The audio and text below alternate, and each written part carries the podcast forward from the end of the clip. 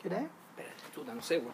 No, pero Puta, debe ser como las 9 y cuarto. puede de- ser por ahí. A ver, deja mirar. Sí. Son las. Son las 9:07. 21.07. Sí. Sí. Del día 28 de diciembre del año 2014, estamos en la edición número 197. 197 Sí. de Civil Cinema. Las películas que no nos avergüenzan. Y hoy día hablaremos de una película de los hermanos Vadilla. no, no, bueno, día de sí, inocencia. sí, Ya. Eh, no, vamos a hablar hoy día de. Bueno, acabamos de resolverlo, ¿ah? porque estamos en la disyuntiva de. O, o hablamos de Río Bravo. O sea, sí, po, pero. o vamos a hablar de las dos también un poco. O sea, vamos a hablar También, más de no. grande harto de una y otro poco de la otra. De o hacer dos de- separados, ¿te acuerdas que íbamos a hablar también a hacer más también una idea, pero. Ahí vemos. Ahí vemos. En principio vamos a hablar de, de Río Bravo, eh, la película de Howard Hawks, eh, f- filma- estrenada en, 1500 en 1959, si, si mal no recuerdo, eh, donde, bueno, protagonizada por John Wayne, donde John Wayne lo que hace principalmente es caminar como John Wayne, eh, Dean Martin, Ricky Nelson, Sí. Walter, Walter Brennan, Brennan. Walter Brennan, y actúan otros notables como Walt Bond y, y otra parte del casting al cual nos vamos a referir en su momento para ya empezar a hablar de las complejidades de esta película que en rigor Parecía Yo- no tener ninguna. yo- efectivamente, o sea, y esta película que uno ve claro en IMDB la clasificación que tiene por parte del público, puta, 8,1, o sea, ya una película que tiene de 8 para arriba, es una película, es una película que despierta un nivel de consenso importante respecto a su calidad de su calidad y también yo creo respecto incluso diría de su perfección dentro de sus propias reglas ¿no? Eh, y uno podría pensar que sí que Río Río Bravo podría calzar dentro de esto pero entendiéndola como dentro, de- a mí esto me parece a mí vamos y podemos empezar, a discutir esto que esta película en realidad es un gran entretenimiento producto de que en verdad después de The Searchers ¿cachai? ya costaba hablar eh, hablar en serio desde el western ¿cachai? Entonces, eh, a partir de ahí empezaron a salir películas como esta, que eran efectivamente películas que, que eran como entretenimientos totales, que trataban de, de, de englobar hartos géneros al mismo tiempo. Claro, es lo que los gringos llamaban super western. Así se llama. Ya. Eh, de hecho, lo interesante de esta cuestión es que es justo lo que atrae a Sergio Leone a hacer western. Ya. O sea, esta idea de, de tener, lo- como bien dices tú, el entretenimiento total. ¿Cachai? La idea de, la idea de poder eh, proporcionar un montón de... Ah, pero espérate, eras una vez, perdón, la, el puñado de dólares de qué año, ¿eh? 60, 61 por ahí. Ah, es después de esta. Sí, claro. No, pues sí, sí. El super western nace por una necesidad básica. Uno, eh, la gente estaba dejando de ir a los cines y había que eh, o explotar. ¿Y esto era por la tele? ¿Está apareciendo la tele o...? Claro, era por la aparición de la televisión. Ya. Eh, y por la porque en realidad eh, el material más barato que había en tele en aquellos días eh, que te ofrecía aventura aparte de los dramas eran los western viejos que eran reciclados y que la televisión los compró por millones Claro.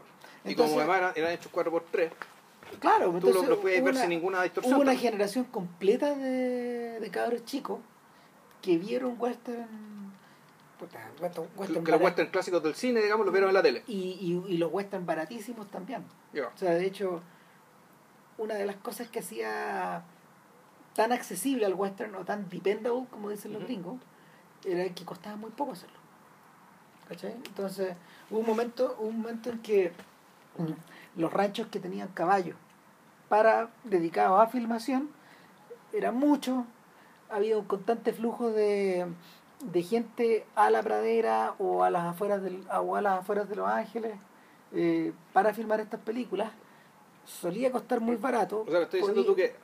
estaban hechos en serio O sea, claro, y que además cerca de Los Ángeles había un peladero sí Había desierto, lo suficiente que verosímilmente podía hacerlo pasar o por. sea estos gallos podían mira lo- el- algunas locaciones de algunas locaciones de John Ford eh, no necesariamente las de Monument Valley obviamente No, claro. que eso eso es, eso es eso, Ari- lejos eso Arizona, ¿no? sí, eso Sí. es lejos Claro, eso, eso ya eso era caro, por lo tanto. y eso se hacía eso se hacía estableciendo campamentos ya y todo. De hecho los campamentos todavía la- o la- los lugares que funcionaban como campamentos hoy día son lodge y todavía existen.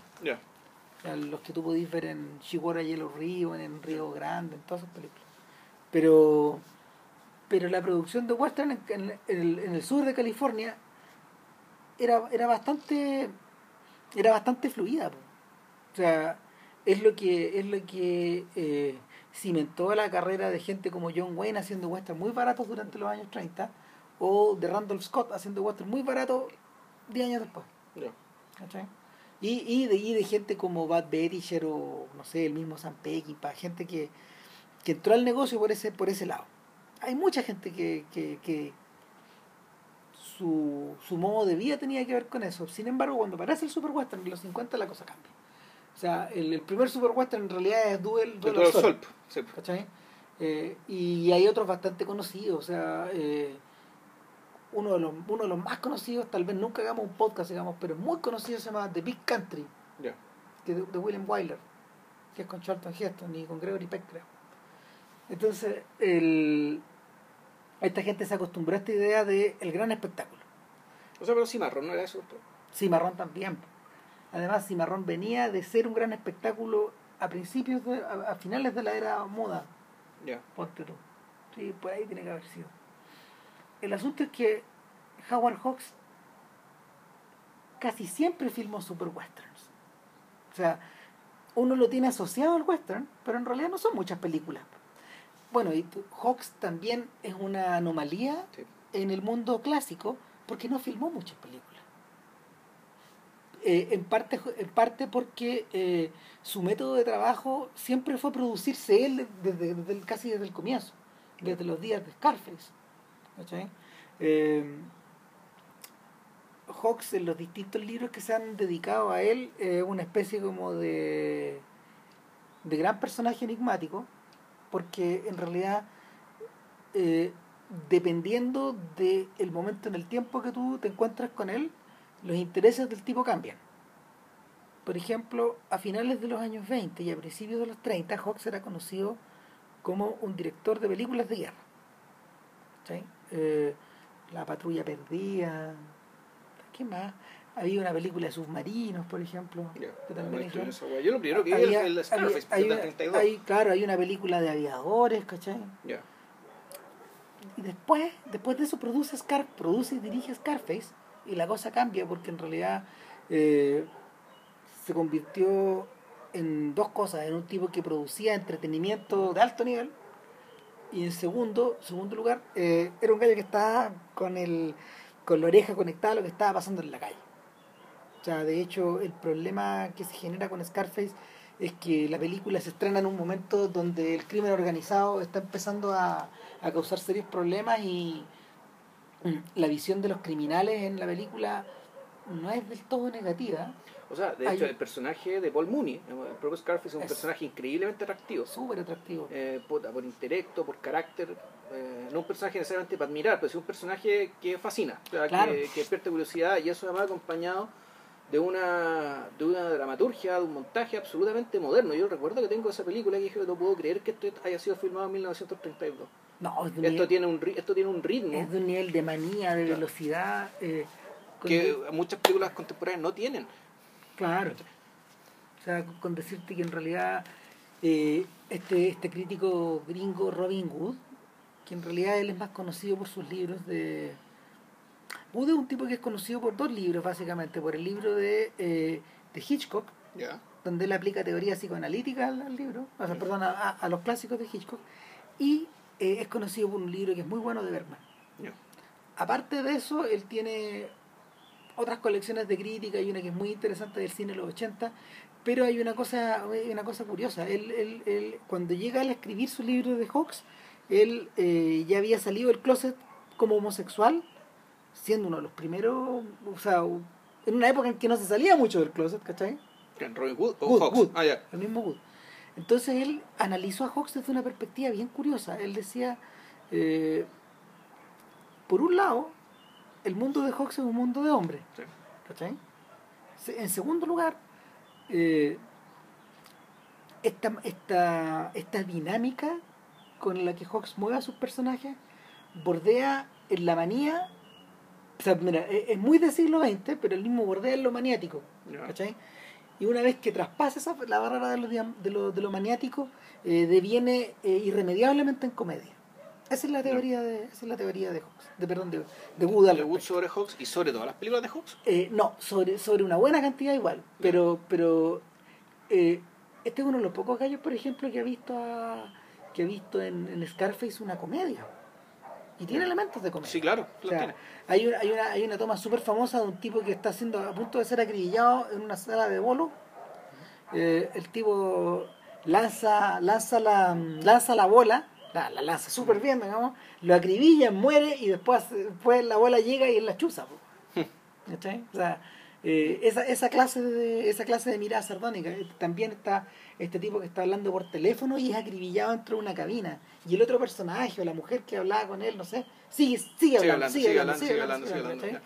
Y, y, y en último término hay, una, hay un punto de contacto con Goodfellas que también es una referencia súper concreta y es que eh, el mundo de el mundo de Tony Camonte que es el protagonista de, de Scarface Paul Mooney es un mundo es un mundo gorila po. O sea, todos los sujetos que se mueven alrededor de él eh, están caracterizados no como unos, no como unas personas subhumanas pero pero sí como sujetos con rasgos animalizados incluso Camonte Como si fueran unos cartoons.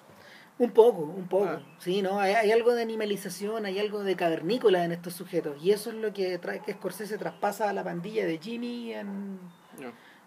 En, O sea, particularmente el personaje de Joe. Pesci, Claro, sin duda, pues eso que está el, sacado de ahí. que pues. más encarna eso. Claro, porque, porque si uno piensa, o sea, Joe Pesci, Joe Pesci es mitad, es mitad Scarface y mitad eh, Public Enemy. Claro, mitad James Cagney. sí. Claro, es un poco eso.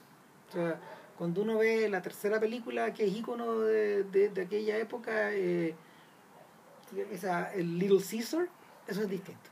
Ah, con Robinson. No, claro, es distinto porque Robinson tenía una impronta media trágica, bueno, y hay un tema, hay un tema asociado a la inseguridad, bueno, a la fealdad, ¿cachai? Que Claro. distinto. Sí. O sea, y, y la novela también era distinta. Pero nada, entonces, Hawks después de eso se especializa en la comedia. Y tiene varias comedias. Pues hay una, hay una famosa, por ejemplo. Pero Bringing Up Baby es de él. Sí, pues, Bringing Up Baby es de él. Eh, La mujer del año. No, ese es de no, no, Stevens. ese no. es de Stevens. 20th Century es de él. Una Pero la costilla de Andes es de él. No, tampoco. Tampoco. No. Si este es de Cukor. Es de Cukor, es de. Cukor. Pero, pero en el fondo, eh, solito Hawks se, se, se desliza hacia allá. ¿Cachai? Y eh, Bueno, pero un periodo es que además la... era lo que está en demanda también. O sea, claro, esto fue to- esto está la cagada con la recesión. Entonces, el- después de la crisis del 29, la comedia fue muy demandada. Se necesitaba mucha comedia. Para llenar la sala. Para llenar la sala y para alegrarle la vida a la gente que estaba viendo en la mierda. po. Claro, sea, entonces, esa función cumplía en aquel en entonces. ese sentido, en ese sentido, Hawks eh, no tenía ninguna, ningún empacho en ponerse en la piel del artesano. Ya. Sin embargo, no era un artesano. Y eso, eso por ejemplo, se nota en otras películas como Only Angels Have Wings. Es, es solo los ángeles tienen alas. ¿Te acuerdas ahí? No, yo no hice, weón. Es una película, es una película bélica también, pero ya está mirada de otra forma. Pues es un grupo de hombres que, que hay una o dos mujeres, creo que están ligados a ellos. Son gallos que despegan haciendo despegan haciendo eh, entrega, entregas de entregas de cartas en un, en un sector que es muy peligroso, que está, está lleno de montañas. Entonces estos gallos, nadie. ¿cachai? De- De hecho, son los tipos más experimentados, pueden, pueden aterrizar en esos lugares, ¿cachai? Y, y, y Cary Grant es uno de ellos. Y una cosa que, una cosa que sorprende mucho es que eh, las películas de, de, de esa época están pobladas de diálogos muy rápidos, son ultra dinámicas y casi siempre presentan eh, una variante como distorsionada de la, de la guerra de los sexos, que, que era uno de los temas de la, Sí. de, de la Screwball Comedy. ¿cachai?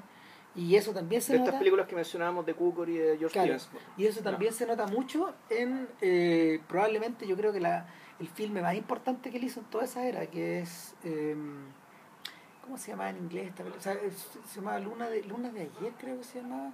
Es la primera adaptación de, de, de primera plana, Ya.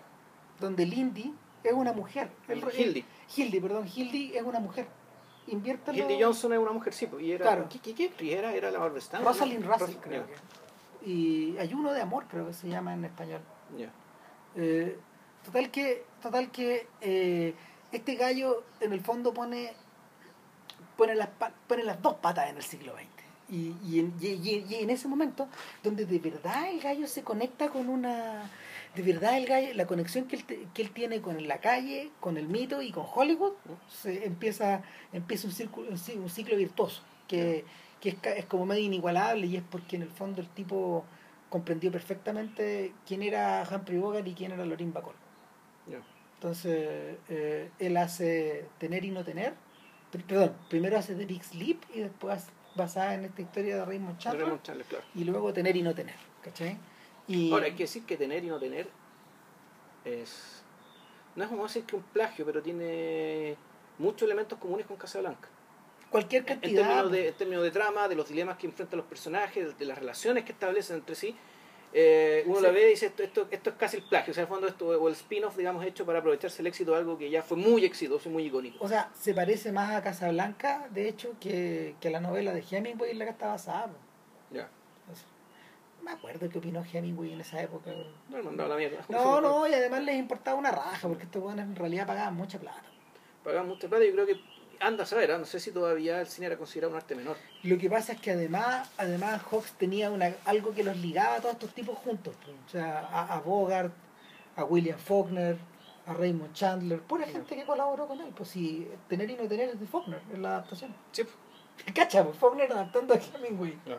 Entonces, eh, y era su gusto por el copete, su gusto por puta, la compañía de los hombres, ya. ¿cachai? La compañía masculina. Probablemente cierto entretenimiento extremo, Eh, si no era el rodeo, era la... No, y correr en autos, y eh, pilotear aviones, irse de, irse de casa, todas esas weas. O sea, el, en Ah, o esa- sea, mandril, mandril, mandril. pero mandril sofisticado. Sí, claro, obvio. Claro, o sea, así le gustaba a este weón. Y, y eso se notaba también en el gusto por las mujeres, de hecho. Y, y Hawks estuvo casado en ese periodo con una, ni me acuerdo el nombre de la señora, pero era una persona súper especial. Yo te lo, te lo comentaba el otro día, era tal como Catherine Hepburn, Sí. una de las primeras mujeres de Hollywood que se vistieron masculinamente también. ¿Cachai? Y era en el fondo lo que... Eh, eh, Era como lo que se decía de la Mónica Madariaga. Claro, no, pero... no se, no se jabonaba las tetas, pues se le paraba el pico. Puta la wea.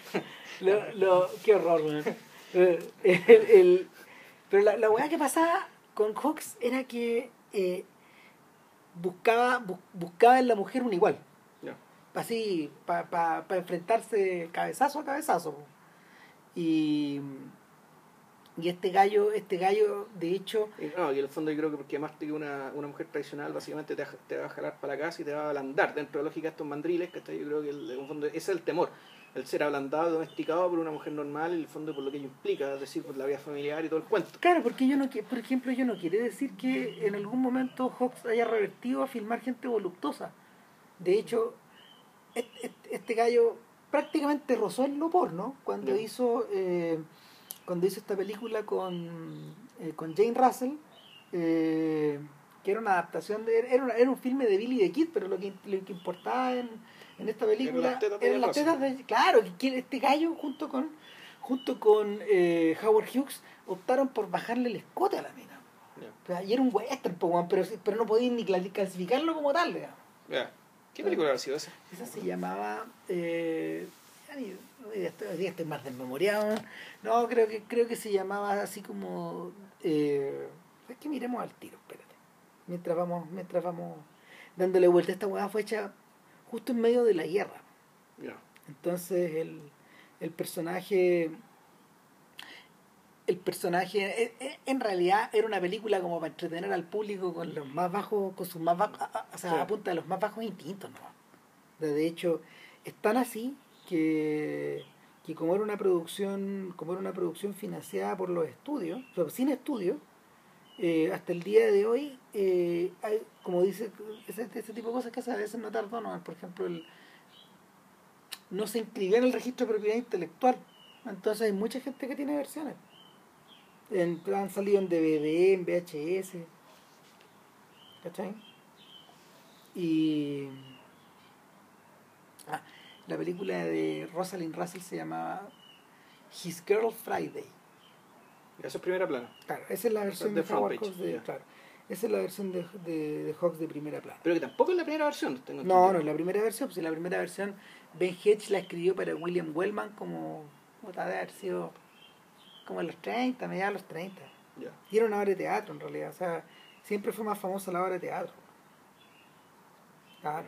O sea, eh, The, The Outlaw, el forajido, así se llamaba.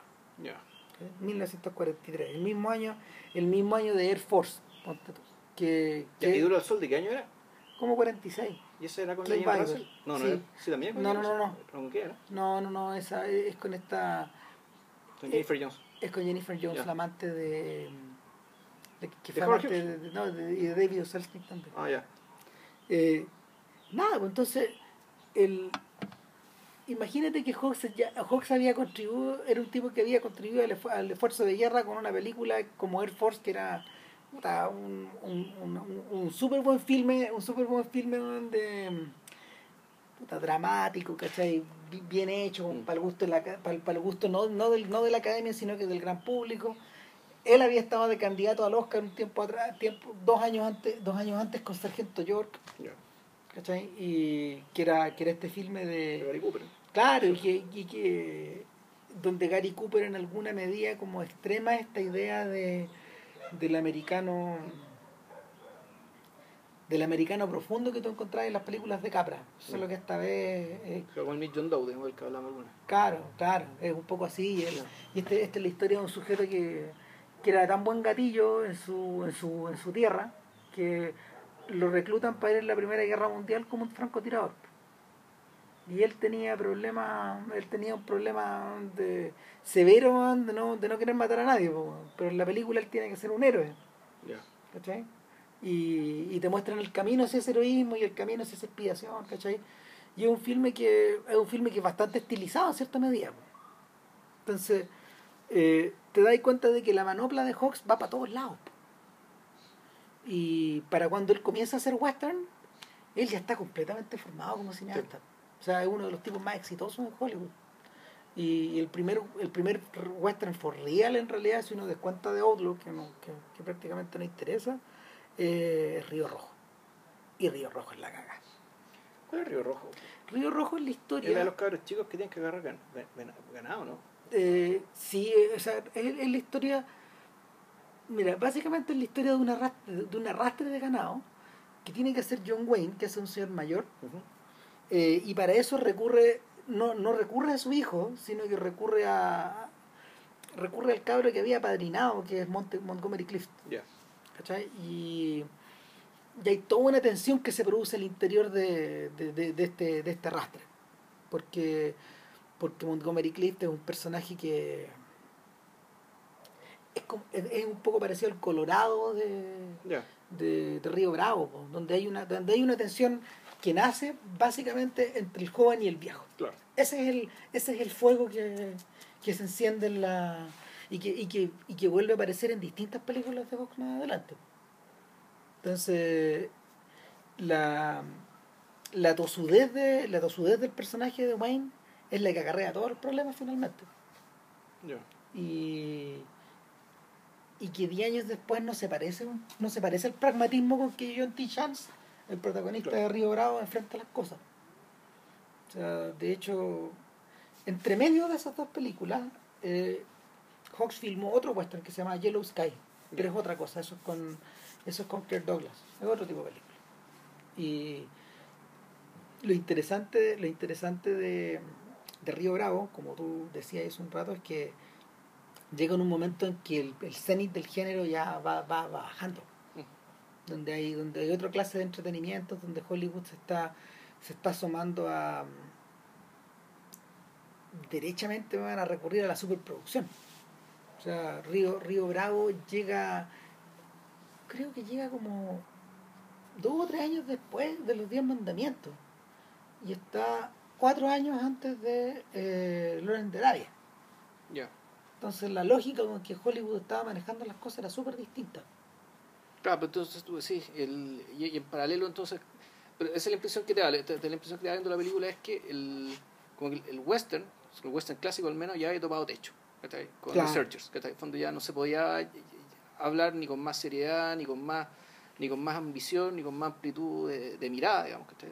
Respecto de, no solo del género, sino respecto a la historia de Estados Unidos, la historia profunda de Estados Unidos, digamos, de su entorno físico, de su relación con los otros, eh, ya pucha, parecía ser que ya no había nada más que decir al respecto. Entonces, lo que nos encontramos con Río, con Río Bravo es un, tremendo dispositivo comercial eh, que se ancla en, buenas en, muchos elementos de lo mejor de la tradición del western, digamos, ¿cachai? pero con, con objetivos bastante más bastante más pedestres. O sea, el, yo, yo miraba eso y decía, pucha, está esto donde todavía los, los vaqueros puta, están vestidos de... ninguno tiene polvo encima, donde no se les cae el sombrero, ¿cachai? O sea, lo que por una parte no...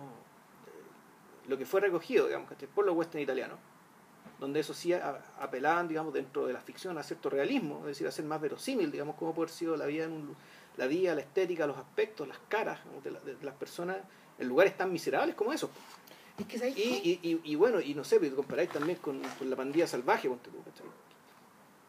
Esto también parece un puta. Parece lo que es, es decir, una, una película de matiné, bueno, bien hecha, que tiene muchos atractivos distintos, de distinto tipo. Entonces, puta, hay una parte en que la gente canta, porque hay tres cantantes, hay tres cantantes en el reparto, donde hay romance, digamos. Ya vamos a hablar del tema del romance en esta película. Yo, yo creo, ¿sabéis que yo, yo soy de la idea de que Río Bravo, a ver, en la medida de, a ver, los, los, distintos, los distintos gigantes del western, hay varios. O sea, de hecho, algunos, algunos merecen, algunos merecen podcast para ellos solos, por ejemplo, o sea, ya dando por descartado a Ford, digamos, ya de, hablamos de él, algún día volveremos. Eh, está, hay gente como Anthony Mann, o como Delmer Daves, o, como Henry Hathaway, pero los más viejos. Estamos hablando de los viejos, Claro, o como Henry Hathaway, por ejemplo. O incluso artesanos como George Marshall, gente que hacía cosas para el, para el ¿cómo se llama? Para la, para la galería nomás. Eh, esa gente que eh, el lenguaje de ellos había sido que casi todos habían empezado en el mundo, en el, cine mudo, eh, el lenguaje de ellos se ha ido complejizando con el, con el paso del tiempo. Sobre todo, por ejemplo, en el caso de tipos como Delmer Daves. Él es el que hizo el tren de las 310 a Yuma. Que le hicieron un remake hace poco. Claro, o, por ejemplo el caso de el caso de William Wellman, que alguna vez hizo este, esta, esta película con Henry Fonda, donde tratan de ahorcar un hombre, ¿te acuerdas? ¿Sí te acuerdas?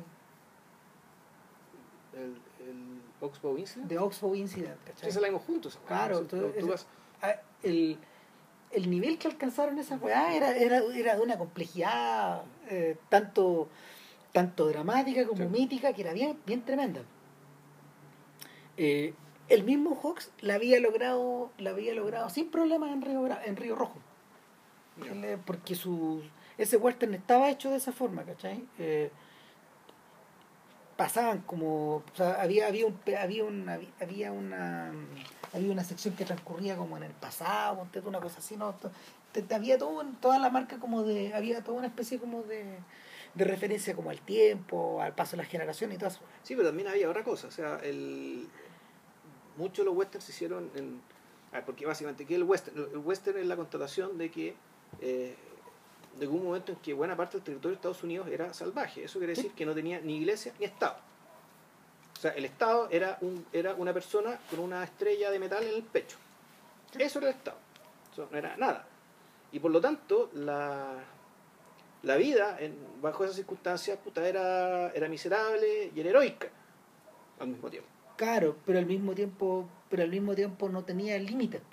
No había limitaciones, no había limitaciones ni de ley, ni de ni, de Dios, ni de nada. Y, un tiempo, y además no había limitaciones físicas, o sea, el, el, el hecho del open range que se llama el momento en que, claro, la, la, tierra además ni siquiera estaba del todo eh, parcelizada, digamos. claro, podía llevar, podía llevar tu ganado y estacionarlo afuera de la ciudad. Y, y, pasaba en cualquier parte. Y las reses comían nomás. Claro. Y, no después por otro lado y nadie te Y no te podían echar. Entonces el, terreno al mismo tiempo era libre. y Pero esto en un contexto en que, en un contexto de, de, una tremenda mega crisis, de, una crisis de una crisis económica que pudo haber tenido un carácter de crisis de civilización donde, donde efectivamente el modo de vida americano digamos, estuvo seriamente amenazado. Sí. Amenazado por sus carencias y amenazado por la alternativa también, es decir, por, el comunismo, por el marxismo, digamos, y, de ahí esa paranoia. O sea, eh, estamos hablando del tiempo que fueron filmadas. Exactamente. Pero claro, ya para 1959 ya esa era otra cosa. Claro, o sea, y, por eso yo soy de la opinión de que Río Bravo en realidad, más que una. Más que al tratar de, de interpretar los subtextos, en realidad le- el, el Río Bravo es producto de una depuración. O sea, y es por eso que le gusta tanto a Tarantino, es la película favorita de, de Quentin Tarantino. De- sí, Bravo, sí, claro. La ve todos los años. Y no, y el weón ha escrito de la weá y todo. O sea, eh, este gallo dice que, dice que, o sea, a ver, y hay, bueno, y hay, hay, hay hartos puntos de contacto Sí. que Río Bravo tiene con las películas de Tarantino. po. O sea, a mí Piensa. el más famoso, para mí el más famoso, el, o sea, lo más tarantinesco que hay en Río Bravo es cuando es, es cuando es cuando el personaje de ¿cómo, cómo se llama este personaje? El dude. El claro, personaje de, de Dean de Martin. Dean Martin. sea, Borrachón. borrachón. O, o borrachón, y no borrachón la traducción, o sea, borrachón en la película, digamos, Claro. porque está en la frontera con México, digamos, eh, también era un interesante, un lugar intercultural, donde había mexicanos, chinos y americanos, Sí. y, y estadounidenses, por decirlo así. Todos los letreros de los negocios, salvo bar, eran, eran, Eran en español. eran en español. sí. Claro, pero el tema es que en- en- hay una escena que en Jude se da cuenta que hay un tipo para en- arriba del techo. Mm. Entonces hay eh, la cámara en picado, digamos, desde arriba te muestran cuando este se da vuelta y dispara hacia la cámara y ¡bah! cae un gallo muerto. Y tú ese el movimiento de cámara, aunque, aunque la cámara se aproxima al dude cuando hace ese movimiento, y, y muy, tú decís, bueno, Tarantino copió esto un millón de veces. Claro, o sea, no, y lo, hay otras cosas tarantinescas, ponte tú, primero que nada la duración, dos horas veinte, sí. ¿cachai? O sea, Por otro está el, el- el elemento masculino, al menos en las primeras películas de Tarantino, digamos, el elemento Sí. de, la, de la fraternidad masculina. lo, tercera cosa, eh, la, lo dialogada que ¿cachai? Lo, lo dialogada que es la película. Hay un énfasis tremendo en, la, en los intercambios. O sea, finalmente la acción se va moviendo a través de las cosas que ellos tipos dicen. Sí. No es una película, salvo los momentos, los momentos culminantes, en que en realidad sea un torbellino de acción. Claro, si uno se pone en cuántos momentos en realmente, en realmente se, se disparan balazos, son cuatro. ¿Sí? Uno, cuando queda la cagada inicial, la, la- la que genera todo el problema. Claro. Dos, cuando el, está esta escena que acaba de mencionar, que es cuando matan a, a un amigo, a Ward Bond, que es un amigo de John Wayne, y, y- y después de eso Martin mata al asesino, este sujeto. Después está el tema, cuando está la otra escena cuando Dude lo, Lo amarran, raptan, cuando claro. lo amarran, y personaje de, de Colorado salva a John Wayne. Hay un amago de violencia en el hotel cuando, cuando tienen atrapados, digamos, a los mexicanos. Y, y, y le ponen una, ponen una cuerda para que John Wayne se caiga cuando baja Claro. la escalera. Pero se dispara ni un balazo. No se dispara nada, esa es una correría, no es como una. Claro, es, es un instante dramático. Un instante dramático hecho para, básicamente para lograr lo que querían los malos, que era sacar a, a, a, a- a los sheriffs, digamos, que de, de, de la comisaría. Claro. Y finalmente ya el tiroteo final, que es un gran tiroteo, que ya con explosiones, con cuádrica, con la vaina, digamos, ¿cachai? Pero, pero aquí la violencia efectivamente está dada a cuenta gota, y, y como dice bien Cristian, aquí la acción está dada por los diálogos, por la Sí. conversa. Ahora yo creo que podríamos contar un poco la, un poco la trama, porque, porque esta más una película de asedio, en el sentido es como un poco, podría ser como las termópilas, ¿cachai? O sea, donde O sea, tenía un montón de gente que está... Que, Mira, es tan de asedio que John Carpenter weón, puta, le hizo un remake po, en su en esta película de Paco que tiene al principio de su carrera. Asalto al precinto 13. ya. No, tenía existir esa Eh, película. sí, es Río Bravo. po. O sea, y John Carpenter decía así, no, si es Río Bravo. ya. Eh, Eh, Esta weá es Río Bravo. O sea, pues, claro, en el fondo es como, es como el subgénero, así como está la película de rescate, digamos, ¿cachai? Como era de Searchers, de la cual salieron todas las películas de los, todas las películas de debut de la generación de Scorsese y, y, y Coppola. Puta, Río Bravo, en el fondo ya es casi un subgénero. digamos. Claro. O sea, eh, eh, el- Ahora, mira, ojo, esta, esta película también, en esta película se alude directamente al Álamo. Sí, sí, es porque, Ahora, ¿la película del Álamo Es anterior o posterior? No, posterior. es posterior, ya. pero aquí es porque está muy al sur también. Entonces, el, la película comienza con los títulos de crédito que están recortados sobre una mm, caravana que está desplazándose eh, presumiblemente hacia una ciudad y va llegando, va, va, va saliendo de unas tierras. Claro. ¿cachai? Y es la caravana de Wheeler, la caravana, la caravana donde man- comandada por Ward Bond y eh, donde va Colorado, que Claro. es Nelson. Corte. No vemos más eso. No va más de eso. Y luego viene una larga secuencia de 8 minutos sin, sin audio, o sea, sin, son, sin Sin diálogo, diálogo. sin diálogo, perdón, no, es cine mudo.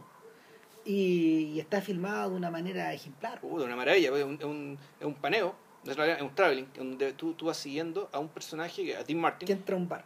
que entra a un bar y Está hecho mierda. está hecho pedazo y tú te das cuenta inmediato que el tipo quiere puro tomar, quiere puro tomar copete y no tiene ni uno. El tipo está en lo más bajo, de lo más bajo, de lo más bajo y la cámara lo va siguiendo, lo va siguiendo, lo va siguiendo, lo va siguiendo, hasta que se para, hasta que ve que mira con cara de hambre un tipo que se está tomando un copete, el tipo se está tomando el copete, le muestra la moneda y se la tira a la escupidera, se llama al fondo de la humillación, digamos que este Sacar, claro, meter la mano en la escupidera es que ya no hay nada. es que ya está ahí, Está en el hoyo. Y, y, en- y cuando el tipo se está agachando, una pierna, que es una pierna, ¿no? Una pierna, sí, Claro, una pierna que tiene una tuna al lado. Patea eh, la escupidera y, Claro, y, y, y la, la cámara la cámara se eleva y es Wayne, y el Wayne, claro. claro, y, y ahí viene una, una tole tole en el fondo. ¿Por qué? Porque porque Dean Martin le Dean Martin, o sea, Wayne se da vuelta para en- para encarar al tipo que, los- que estaba humillándolo al otro Claro, y, y Martin hace una cosa rara, po. le pega le pega con un palo a Wayne. Claro. Por Y haberle lo- quitado el copete, en el fondo. ¿Sabes qué? Yo- Mientras más viejo me hago, yo creo que en el fondo le está pegando a Wayne porque le está pegando a Wayne para evitar que lo baleen, porque él sabe que estos tipos pueden sacar el arma. Ya. O sea, es una cosa que es doble. Ya, puede ser. No, no lo pensado. Y, y, y lo, lo noquea, y lo que viene a continuación es que otro tipo justamente hace eso. Po. Es que le, no, pues, es que le el- pone, le pone la mano encima al sujeto que está armando el... el, O sea, es que el tipo, el, el- el tipo que, que, que armó, que fue en la pelea, que, que tiró la moneda, le, le iba a pegar con un palo a, ¿cómo se llama esto? a, a Dean Martin. Y otro tipo, puta, nos falta alma caritativa que le toma la mano. Y el mandril que está con el palo saca la pistola y le dispara. pum, y lo a mata. quemarropa. Y lo Y lo mata. Y resultó que Y Y de- aquí, bueno, la película se parece a la realidad porque sucede que el tipo que dejó toda la cagada y que pegó el disparo y que mató a alguien, en el fondo era Martincito Larraín. O sea, era, era el hermano, el hermano tonto, ¿cachai? Del gran terrateniente de, de la zona, un, un tipo de apellido Burnett, Sí. que tiene un apellido anglo-francés, digamos, un apellido de origen francés, pero un apellido inglés, hablan inglés, pero tiene una cara de latino. ¿eh? Sí. Entonces, a ti tú decías que "Eh, este casting ya no me gustó. Eh, Hay, hay algo malo hasta aquí. ¿Por qué tienen que ser morenos estos? ¿Cachai? Sí. Son gringos, Pues- hablan en inglés. por esta cosa media francesa, po, yo- porque yo creo que debe ser gente que viene del, yo creo que debe ser gente que viene del Golfo. gente de Nueva Orleans, que yo, pero es que, es Sí. que en realidad uno de ellos, el, que- el más tonto, el que dejó la cagada, es que ni siquiera tenía pinta francés, o sea, era, era más latino que eso. ¿cachai? Mm. Puede ser perfectamente mexicano, Ese chileno, de gallo, cualquier ese lado, gallo pero es un actor secundario de un montón de películas Sí. y cuando yo era chico yo lo veía en una serie que se llamaba Los Camioneros. Ya. Y era un camión. Sí, pues, era camionero. Y, Obvio.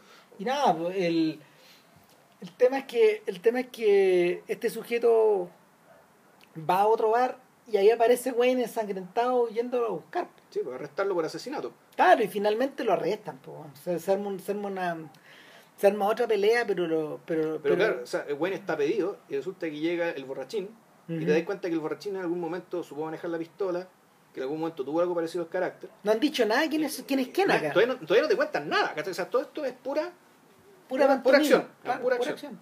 pura acción y movimiento, claro, movimiento físico. Y ya, termina Martincito Larraín, va a parar a la cana. ¿cachai? Y empieza a, y- Ahí y empieza y aquí a conversar. ¿En qué problema nos metimos? Bueno, resulta que el hermano, resulta que ahora nos enteramos que este, que Martincito Larraín, weón, va, tiene, tiene de hermano, weón, que está ya un, al, al todopoderoso, digamos, de la zona, que es el dueño de la mitad del pueblo, que tiene no sé cuántas millones de cabezas de ganado, y que no, no va a dejar que, se lo, que estén preso porque va a llegar en un cualquier momento llega el alguacil del, del Estado, y ahí recién va a llegar el Estado, algo Claro. parecido al Estado, y se lo van a ir, lo van a, ir a juzgar que allá Ya. a algún lugar de Texas. Y ahí empiezan las presiones ilegítimas. Claro. Por ejemplo, Ojo, el lugar se llama Presidio. o sea, pero se llama el pueblo. El pueblo del lado. No, el pueblo se llama No, Presidio, no, el este- condado. Este pueblo, este, el pueblo del lado es presidio. Nunca hablan del nombre de este pueblo. ¿Estoy seguro? De verdad. Ya.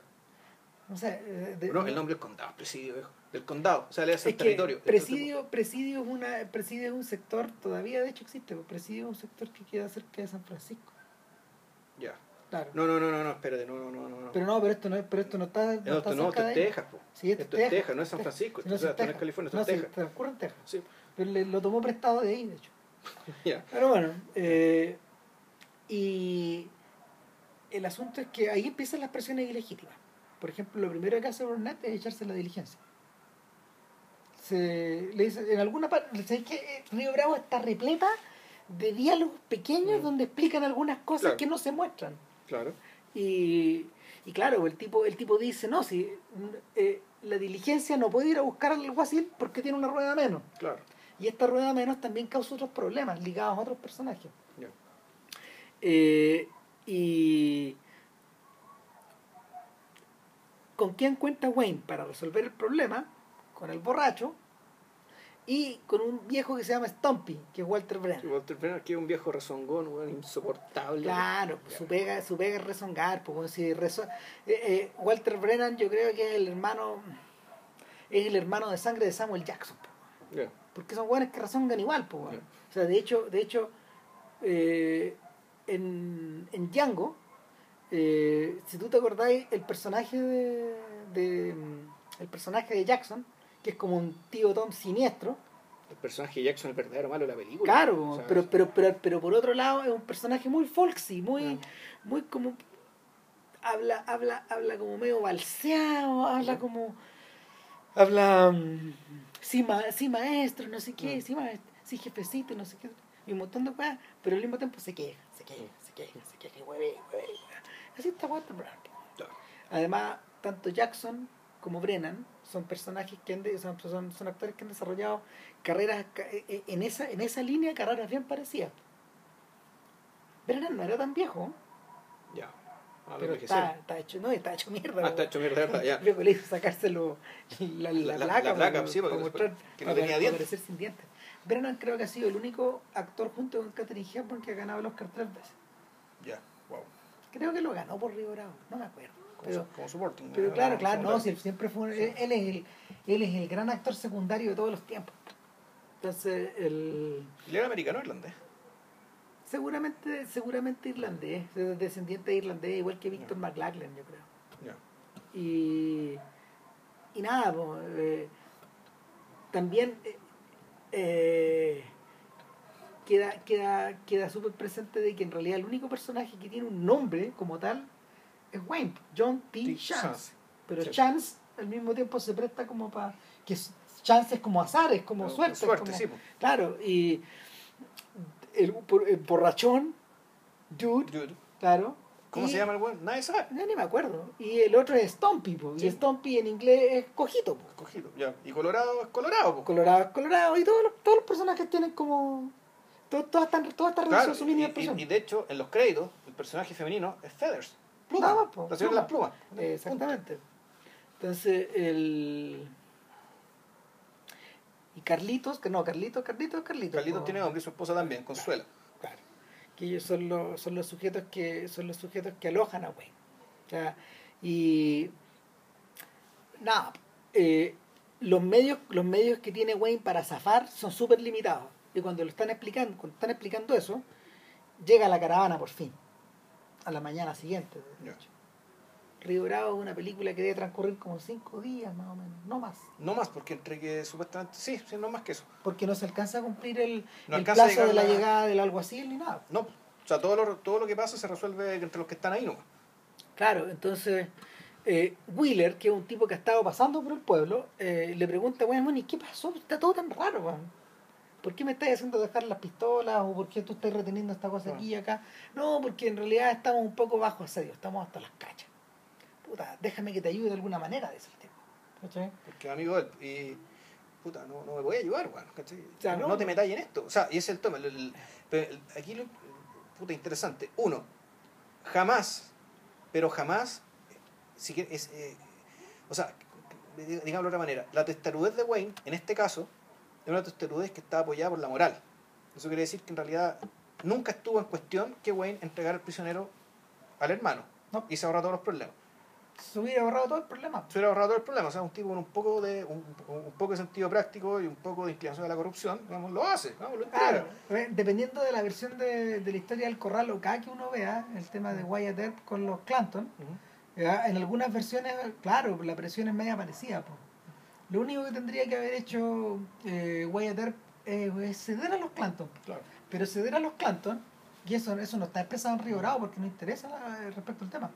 Eh, ceder a los Clanton es ceder a la barbarie.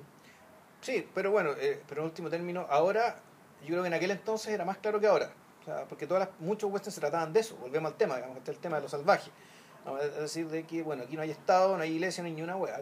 Entonces aquí lo único que tenemos, que es que, que semeje, digamos, un orden en el cual alguien asesina sangre fría ahorro tiene que pagar, puta, era, es la testarudez de John Wayne. O sea, la sensación es, es tan intensa que un pueblo, un pueblo en el que a veces no hay ni un alma, donde hay muy poca gente, se empezó a llenar de gente.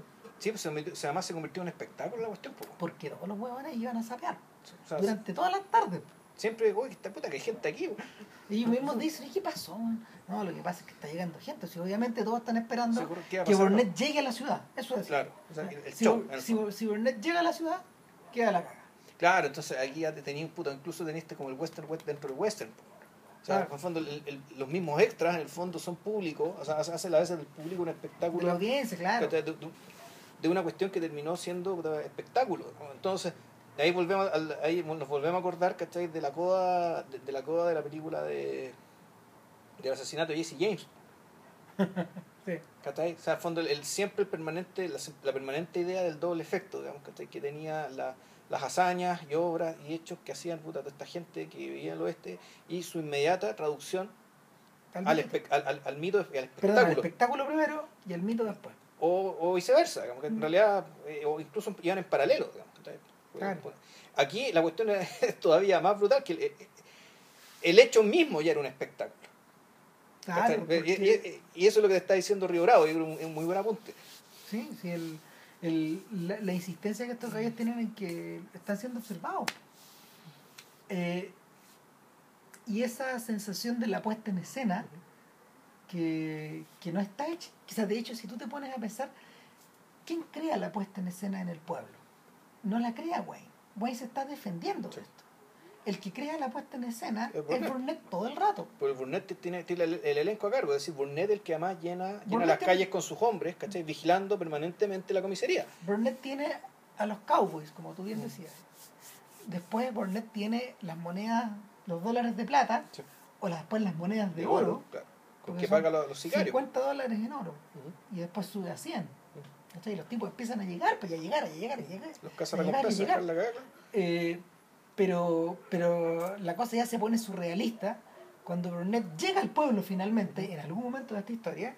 eh, ya vamos a explicar por qué, pero entra, entra al bar, se conversa a unos mexicanos y los, y los invita o les paga para que toquen non-stop Claro. de huello. El, el- el toque de huello. Claro, que eso te lo explican después. O sea, primero empiezan a tocar, a tocar, a tocar, y más encima, y efectivamente, la música, la, la música que se escucha en la película es la música diegética, ¿cachai? Aun cuando hay música incidental de Dimitri Tiomkin, digamos, ¿cachai? Claro. Pero la música que realmente importa y la que uno se acuerda, Claro. El Eh, de huello eh, de compuesto por. Tiomkin. claro, eh, Claro, que, pero que en- dentro, de- dentro de la lógica de la película, supuestamente eso te lo explica Colorado, ¿cachai? Que esa otra cosa muy llamativa. Colorado tiene la cara, la cara y el cuerpo de un hombre muy joven, pero en realidad tiene la sabiduría, el sentido común y cierta cultura, cierto folk, folk Sí. folclore, digamos, conocimiento folclórico digamos, del- del- de, de la zona. Puta, un hombre muy viejo. ese, ese Babel está muy bien escrito. Es brillante. Y el, Entonces, claro, eh, Colorado, un cabro de 17 años, ¿cachai? Es un buen que aquí todavía tenía en el colegio. eh, puta, le explica a, creo que a John Wayne, ¿cachai? que no, bueno, esa es la canción que tocaban los mexicanos antes de invadir el Álamo, ¿cachai? o sea, y se llamaba de huello y que de seguro que al lado los gringos sabían que lo, le- lo iban a morir todos, ¿cachai? Fondo, así, que, así que prepárate. Esta es la música de tu muerte. Claro. Y nada, eh, retrocediendo un poco al momento en que Wheeler eh, se, preocupa de esta situación, eh, Hawks introduce el otro escenario de la película, aparte de la cárcel y la calle, claro. que es el hotel. El hotel, Y en el hotel, en el fondo, eh, el hotel, el hotel es la civilización. claro. Es el, hotel, el hotel es el lugar donde tú te alojas, comes, duermes, pero al mismo tiempo entras en relación con otros sujetos. Claro. También jugó al póker, por claro, ejemplo. claro, y, y- Y, y- y hay una escena bien llamativa que, que no es gratuita, que es muy chora, que, que es un momento en que el John Wayne le dice, le da una orden, así, una orden expresa a una orden expresa, pero una orden in- puta, impertinente a, a Carlitos, al dueño del hotel, un mexicano bajito, que puta no, que un tipo muy servicial, pues no servil, pues de hecho ahí le dice, puta, ch- señor, señor Chance, usted es mi amigo, y usted lo quiero mucho, usted no puede ser en mi casa lo que yo tengo que hacer. no, yo- yo mando en mi casa. O sea, en mi casa mando yo y aquí puta, voy a hacer lo que yo tenga que hacer y, y- y- no pasa nada. Exactamente, este no, es un, este no es un personaje que está puesto ahí por, por casualidad. Claro, no es un personaje, no es un personaje rastrero, ni servil, ni nada de eso. No, no, Es muy sonriente, ¿cachai? Pareciera, ¿cachai? Que tú decías, ah, puta, me he arrastrado, pero nada. Claro, hay una, hay una suerte como de dejo medio patronizante Mm. en, en la caracterización del personaje, pero no está escrito así. Claro. Y nada, po, en, y en ese lugar donde también se introduce, obviamente a Colorado, donde, Claro. donde- En un lugar más bien rojo. claro, ¿no? don- no, y, por, y- por las cortinas, las claro, alfombras. y, ah. y el mismo Colorado dice, no sabe que, porque Wheeler trata de decirle, oye, este cabro es un buen, eh, eh, este cabro es igual de buen eh, Eh, pistolero que su papá, Y igual de bueno que Dude, probablemente igual de bueno que Dude cuando o Dude tal lo vez toma. mejor, claro. O tal vez Y, mejor. y te lo recomiendo. Pero el mismo Colorado dice, no, me resto. ¿Sí? No me- este problema no es mi problema. Exactamente. Eso es lo primero que le dice. Y, y mientras... Pero, y ojo, pero eso siempre a, inci- a incidencia de, de Wheeler, porque en realidad eh, John Wayne tampoco quiere, tampoco no quiere, quiere más gente. po. o sea, no, o sea, él sabe, y esa es la cuestión que está atrás, él sabe que los van a matar a todos, ¿cachai? Claro. Y por lo tanto su lógica es aquí, nadie más se sube a este barco conmigo, ¿cachai? Esta es la nave de los locos, weón, y no, no se puede subir más gente a esta nave porque nos vamos a hundir. Y, y, eh, y justo en ese punto introducen el personaje femenino, Claro. que Feathers. Feathers, que es una, una es Angie Dickinson muy joven y Irreconocible de joven. sí que- prácticamente Eh, nada pues ella también está jugando al póker con esta mujer Claro. y Wayne al principio sospecha que ella está haciendo trampa y la pone contra la pared de alguna forma y ahí también instala la tensión sexual Claro. pero pero rápidamente rápidamente eso se desmiente y ahí eh, el que está haciendo la trampa es otro Claro. Y ella y, y ella deja deja entrever las razones por las que sigue dando vueltas por ahí y ahí es un personaje bastante tarantinesco también pues, bueno. O sea, ese- yo me acuerdo un poquito de Jackie Brown de los problemas que tenía Jackie Brown porque Feathers era una persona que Ya eh, tenía su historia, que había había emparejada con un taur Claro. con un sujeto que jugaba las cartas Entonces- pero que a espaldas de ella hacía trampa Trampa. en las cartas Claro, entonces ella está, ella estaba manchada, digamos, que por la, reputa- la reputación de su marido, que por lo más ya estaba muerto. Y de hecho, John Wayne la, la pilló porque él tenía una, un letrero, digamos, ¿cachai? Donde la escribían. En el fondo, era una persona buscada, la estaban buscando por cómplice sí, por cómplice de este, de este ráfago. Y, y aquí, claro, o sea, y donde buena parte de los diálogos a- a- como que ast- astutos, los duelos verbales, en realidad, esto que le gusta, esto que le gustaba tanto a, a- Harold Bloom, digamos, ¿cachai? Cuando, cuando decía aquí el personaje que gana el que impone sus términos dentro del duelo verbal. O sea, sobre todo cuando pensaba, cuando pensaba en Shakespeare, digamos, ¿cachai? Claro. Aquí pa- pasa un poco eso. Sí Y aquí John Wayne está siempre empatando, empatando sobre la hora, ¿cachai? O sea, la, la, la tipa en lo que es eh, capacidad verbal, digamos, como que, como que lo supera y, eh, y la tensión se resuelve, y, y- y la tensión, digamos, ¿cachai? se maneja ahí, en el término de las palabras, pero en el caso de ella, ella básicamente está reía porque, un porque el tío John Wayne primero es gi- gigantesco, digamos, ¿cachai? Eh, por, una- por su por, su- por su por imponente, impronta, su por lo imponente de su apariencia, digamos, y O sea, también por... De hecho, la masculinidad de Wayne es tan grande, es tan grande y está tan extremada que en muy pocas ocasiones se saca el sombrero Ujú. y en muy pocas ocasiones deja la carabina. Mm. Siempre anda con la carabina en la mano. Siempre anda con la... Con, claro, y nunca una pistola chica, no, la carabina. Claro, claro. Entonces, y después la, la alusión sexual ya está. Claro, está- ni, ni que la mencionemos. No, claro, pero, y también está la explicación real, que Hasta con la de escopeta cargada. La explicación, la explicación, digamos, dentro de la película es que el, yo, como pistolero, no soy muy bueno. Hay No. gente más rápida que yo. Yo uso Pero esto. yo prefiero usar esto, además llego más lejos. Claro. Eh, una, de las, una de las razones de por qué está también escrito el personaje de Feathers es la presencia de Lee Brackett en el guion. Brackett es una novelista. No me acuerdo cómo, cómo la, la conoce. Brackett es una novelista de ciencia ficción. Y Ah, claro, y como 25 años después, eh, Brackett, le, Brackett eh, se puso en, o sea, fue puesta en contacto con George Lucas cuando Lucas andaba buscando un dial- un, un, un- o sea, a ver, miento. Eh, cuan- Lee Brackett adaptó, adap- en algún momento, en algún momento se ponen en contacto esos dos y ella escribe un libreto para el Imperio contraataca Ya. o lo que iba a ser la segunda parte de, de Star Wars. O creo que ella escribió una parte, creo que escribió el primer libreto de Star Wars, una cosa así, cuando este gallo lo encargó. Y, y él, él, no, ten- él no, tenía en su- no, no tenía registrado que ella fuera guionista de Río Bravo. claro, y ella, y ella misma es un personaje muy hoxiano, po. bien amachado, ¿cachai? Puta, muy, muy pragmático y, y de hecho los duelos verbales del personaje de Han Solo y de Leia Organa están modelados sobre esta base. Piensa. Sí, No hay mucha diferencia. no hay mucha diferencia. De hecho, Han Solo, sí, pues, Sí, pues sí, también es un ícono, es un ícono masculino a los John T. Chance. Claro. Es un buen pragmático también. Muy pragmático, muy que tiene que tiene una claque, una, su, su claque, eh, una claque bien improbable, hay gente media disfuncional, ¿cachai? Igual que en Río Bravo. Claro, y, y que al mismo tiempo parece ser un buen que está hecho para estar solo. Sí. Entonces, Claro. tal como Chance. No. No, no, no hay. Claro. A mí el problema con la actuación de Dickinson es que en realidad la actuación no es tan mala, pero hay problemas, ah, me parece que hay problemas en las escenas más dramáticas, donde ella realmente, por decirlo de alguna manera, cursi, abre su corazón. digamos, ¿cachai? y, claro, y, le sale un poco cursi. y sale, esa cuestión sale cursi, eso no sale bien.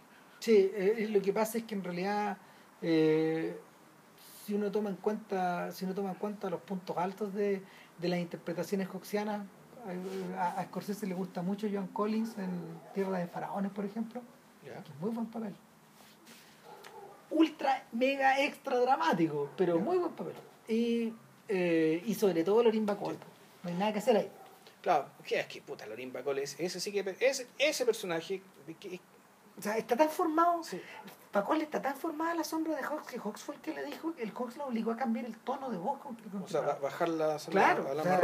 Exactamente, Claro. y además era una, era una persona muy maleable porque... Era muy joven, pues, tenía 19 años. 18, 19 años cuando empezó a trabajar en, en The Big Sleep. Entonces era muy evidente que recogió demasiado de la, del mundo de Hawks. Y era una persona muy querida al interior del círculo de estos gallos. Ya. O sea, más encima para ser mujer metida en toda Sí. esa weá, en este mundo, weón. De, de gorilas. pues. Claro, entonces, eh, no, la, la Dickinson en ese sentido cumple, pero no, no destaca. No, no para nada. ¿cachai? Sin embargo, sin embargo, el, sin embargo la, la presencia, el, el personaje es, es harto más importante de lo que parece, no es decoración. No, está, claro. no está escrito como decoración. De hecho, eh, en algún momento, con, discutiéndolo con JP, decíamos, esto es como el comic relief de la película, pero mientras más te metís, no. Bueno, lo que pasa es que hay cosas que eh, el papel es importante porque por un, eh, es importante porque es el eco de algo muy importante que pasó después. Esto no tiene que ver necesariamente con la caracterización, sino que tiene que ver con que ella llegó de la misma manera que llegó el personaje que le hizo, que le destruyó la vida a- al dude.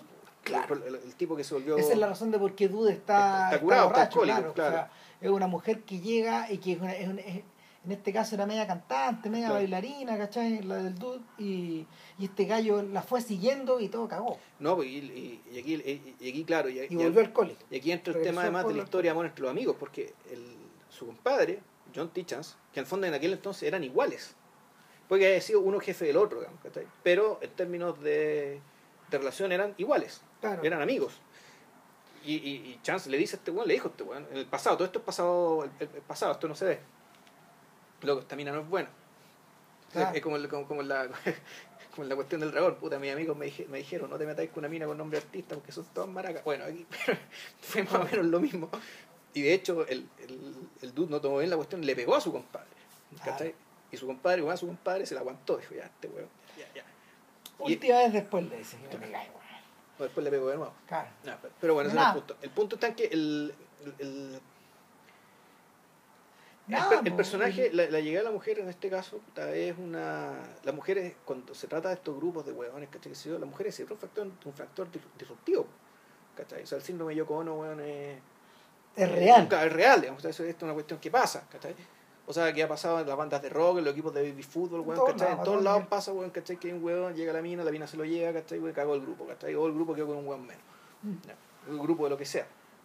Aquí, en cambio, aquí pasa otra cosa, o sea, dentro de la lógica de Hawks, en el fondo, de, esto de, de- de que, de que las mujeres no, no, no van a cumplir ese rol, ¿cachai? o las mujeres que, que van a aparecer en la película no van a cumplir ese rol, no están para eso. Y en realidad, lo que, lo que termina convirtiéndose en personaje de, de Feathers, ¿cachai? Es una aliada más. Claro. Es una especie de es una especie de soporte moral, logístico, digamos, ¿cachai? De- o de distinto tipo, para este grupo de gente demente, digamos, ¿cachai? que de a Además- poco... Además cumple otra función dramática, digamos, porque la, la relación que se desarrolla afectiva entre los dos también está cruzada por por varios malentendidos e incomunicaciones. Entonces, porque ella todo el rato está ella todo el rato está tratando de sacar de, de, de sacar una declaración verbal Claro. o, o- o una acción que, que comprometa a Chance y Chance todo el rato se está corriendo, se hace el hueón, se hace el hueón, o aunque lo sienta no dice nada, es Claro. un palo. po. Es que, claro, ¿qué sentido tiene? Y volvemos, volvemos a la misma lógica. No, ¿Qué pues si sentido tiene? Chance es un hombre muerto caminando. Pues, Claro, ¿qué sentido tiene andar ofreciendo un futuro que no hay? Exacto. Ahora, Este- igual es Chance- en este, en este momento particular donde el tiempo está detenido. Claro. Si ese es el otro detalle de Río Bravo. Da la sensación que el tiempo no transcurre, Claro. que fuera como una pura noche nomás, una pura noche larga. ¿Cachai? Que no, no te da cuartel. Como los asedios Sí. militares. O sea, no hay que olvidarse de esa otra dimensión. Sí, claro, si aquí el, el tiempo no lo da si sale o no sale el sol. El tiempo lo da cuando vienen estos hueones, ¿cachai? Claro, y cuando, Cuando cuan- llegan. o cuando se prueban las lealtades también. El, el tiempo va midiéndose de hecho en acciones, como suele ocurrir en las películas de Hawks. Y, y yo diría que hay dos o tres acciones que son básicas o, o que son esenciales para que la película siga avanzando. Uno es la muerte de Wheeler, Claro. porque Wheeler ha estado hablando mucho. Ha estado hablando, eh, ha- habló en las cantinas, Claro. habló en el hotel, habló en la calle y lo escucharon. Entonces, bueno, este man está hablando demasiado, los Burn- Burnett lo manda a matar en la noche. Sí, lo manda a matar en parte porque está hablando demasiado, pero también por la lógica del por aquí el que se enoja pierde. Entonces, Claro. era, puta, como era amigo del otro bueno, decía ya, esto hay que sacarlo de quicio. Y puta, por un rato lo saca de quicio. Efectivamente lo saca de quicio. Es una, es, ese es una, un, un- un hecho importante. Otro hecho importante, eh, bueno, es que Chance lo pone. po. Hay algo que se libera y en- en- en- Es que eh, al otro día el weón anda cagado de la risa. po. Sí. Sí, es obvio, ¿cachai? Y, y, bueno, y ahí se nota también el tema del contexto más o menos realista respecto del, del- del lugar salvaje, es decir, donde no hay iglesia, no hay estado, y donde efectivamente una señora, sin estar casada, digamos, se acostó con otro sujeto, digamos, nomás. casado, ¿cachai? Y pasó nomás. Eh, Y era parte del asunto, y el público lo entendía así, y, y claro, y, como te mostraba, eh, Howard Hawks, que esto había pasado, era con la cara de John Wayne al otro día. Claro. a lo que- a Con lo una que- sonrisa, bueno, de oreja a oreja, no se la había visto en toda No, la y la, invitación de ella es abierta. Sí. Oye, yo, tú duermes en mi cuarto, porque si tú duermes en tu misma pieza de hotel, que te han estado arrendando Claro. durante todo este tiempo, que has estado rentando durante todo este tiempo, los tipos pueden llegar y meterse. Pero si duermes en el mío, tú los vas a escuchar llegar. Claro. Mm, Y, y- y ella le dice, no, yo voy a estar haciendo guardia abajo. claro. ¿sí? Y nada, pues él va y, y todo, todo macho y se, la, se la lleva con en brazos y la sube la, la pieza. Claro, es- es- es- es- Pero nada, el otro de los hechos importantes es la evolución de, bueno, del- en, en la visita de eh, Burnett. Sí, no, es la visita de Burnett, que es ejercer más y más presión. Es uno de los hechos de es uno de los hechos que que, que marca la película, pero pero solo solo aumenta el nivel de presión nomás. Sí. Eh, no, yo, pero yo estaba pensando en otra cosa, que en el fondo es la evolución del personaje de, de Todd. Sí, porque que en realidad es que... Hay un momento... Y ese es otro problema, porque cuando ya se desencadena la acción, la acción se desencadena de tal manera que te da la impresión de que en realidad lo importante nunca fue el asedio, No. sino que lo importante en realidad fue la restauración de la historia de amor, digamos. De, de, de John Wayne con Dude. O sea, de hecho, el mismo, el mismo eh, Robin Hood, en su libro de Hawks, habla del elemento homoerótico en las Mm. películas de Hawks, que es evidente, porque porque él, él dice que no sé, no- él, él no, eh, eh, Good no habla de una homosexualidad encubierta ni nada por el estilo. No, no es una cuestión que tampoco le complicara a Hawks, sino que lo que lo, lo que sí se manifestaba en esta clase de historias es que en un mundo de hombres, evidentemente, eh, teni- tienes La- que bajarte o, o tienes que elevarte al nivel de esas relaciones y retratarlas también. Entonces, el- la cosmovisión, la cosmovisión mascul- del, de este mundo masculino de Hawks también incluye eso. ¿cachai? Y es un elemento que es grave, y es de, es de una gravedad o de un peso que, que importa. Y, y está, está siempre presente. De hecho, eh, yo creo que ese es uno de los motivos por los cuales, eh, ¿cómo se llama? Por los cuales Hawks y los western tienden a contar historias más o menos similares. O sea, que, que generan ciertas situaciones donde se despliega, donde se despliegan estas cosas. Esta clase de tensiones, por ejemplo, en Río Rojo, esa tensión no estaba entre John Wayne y Montgomery Cliff porque es una, reacción, una relación paternal, Ya. aunque no fueran padre e hijo, eh, pero sí estaba presente en la relación que tenía Monty Cliff con John Ireland, que es como el capataz de, de estos vaqueros que, que, que re han ganado. Ya. O sea, hay una tensión a toda huasca ahí. Heavy, de hecho se, se, se resuelve a, se resuelve obviamente a combo en algún momento, pero te da la sensación de que un weón está que, está que se echa al otro. O sea, es un odio parido. Y en, en, en, en El Dorado, que es como el remake de Río Bravo, eh, es la relación que se produce es la relación que se produce entre Wayne otra, otra vez y Robert Mitchum que cuya interpretación del borracho eh, está cargada de otros matices finalmente es una película sobre otras cosas Pero pero también está cruzada por la presencia de, de James Caan muy joven también haciendo de, de De Colorado, el papel de Colorado. Cuchillo creo que se llamaba el personaje. Entonces, Vilches se reía Cuchillo, Colorado, Feathers, Presidio, Chance. Ya, Ya. los nombres. ¿no? Bueno. Y, y en, en Río Lobo, otra vez con Wayne, eh, hay un tema ahí, pero está mucho menos matizado con el personaje de, que creo que es de... eh, ¿Cómo se llama este actor? George... Eh, no, se me va. Bueno, pero es el personaje joven, digamos, pero ahí está, ahí está mucho menos logrado y, y es un milico el, el- que, el que le encarga, el que este, este gallo encarga. George Hamilton, Ah, ya. ah, muy joven también. Pero, pero claro, esa, esa, eh, don- y donde hierve eso, precisamente no es un western, en esta película los corredores de autos. Red Line 7000, Línea Rojo 7000 Ya.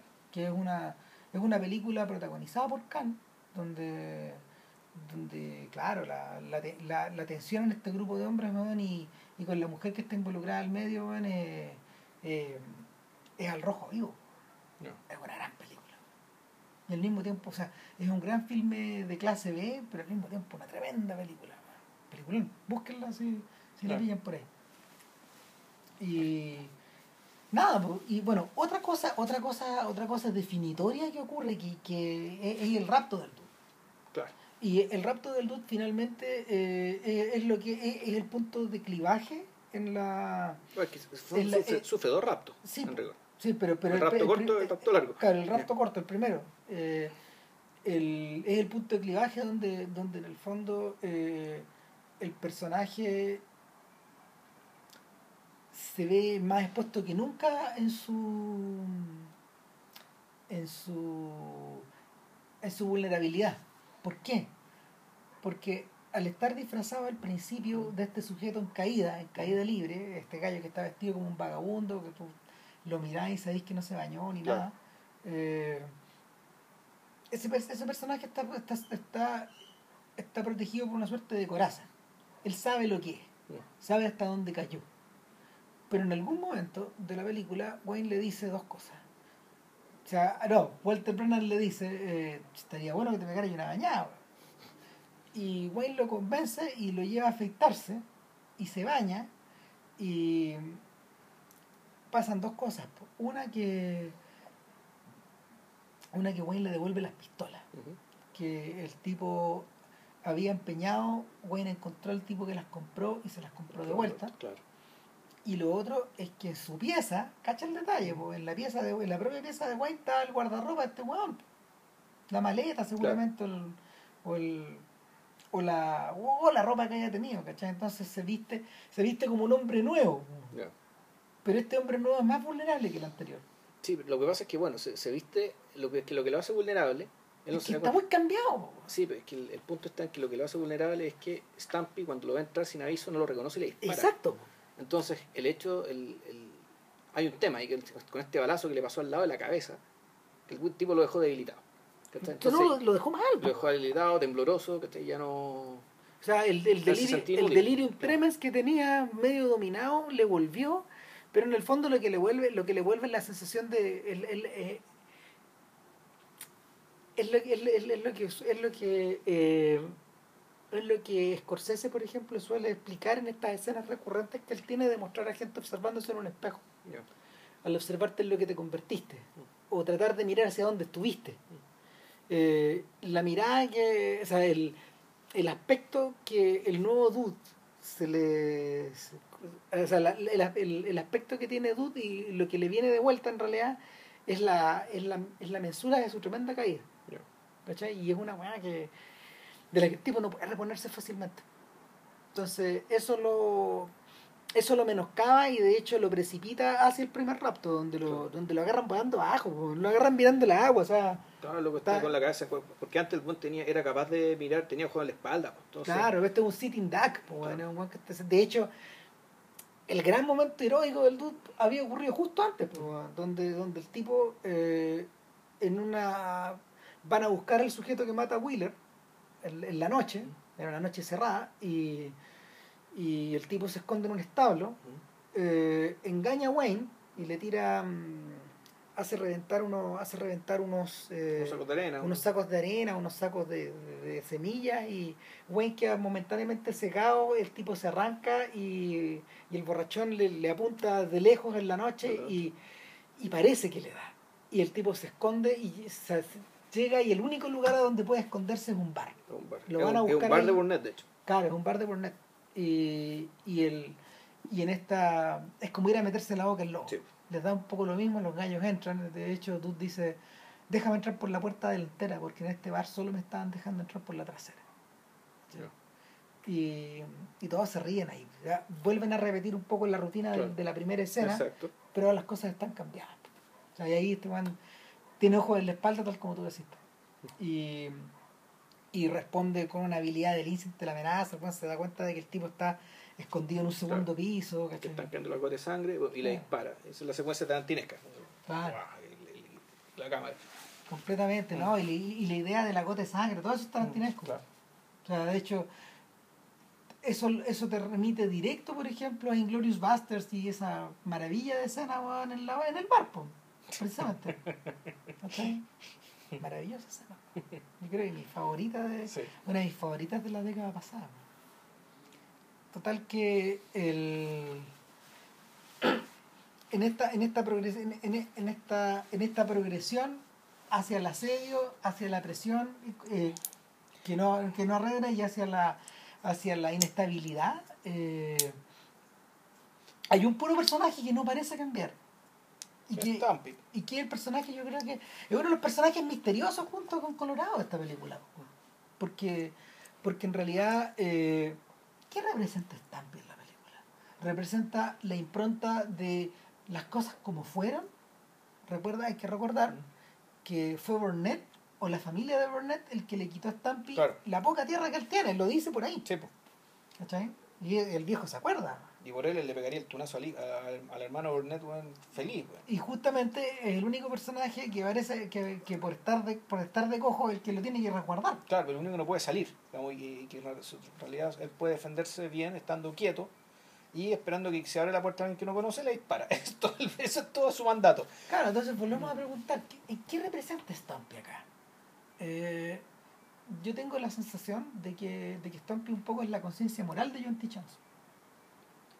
¿Cachai? Mm. Es, lo que, es lo que lo mueve a estar fijo en, su, en sus 13.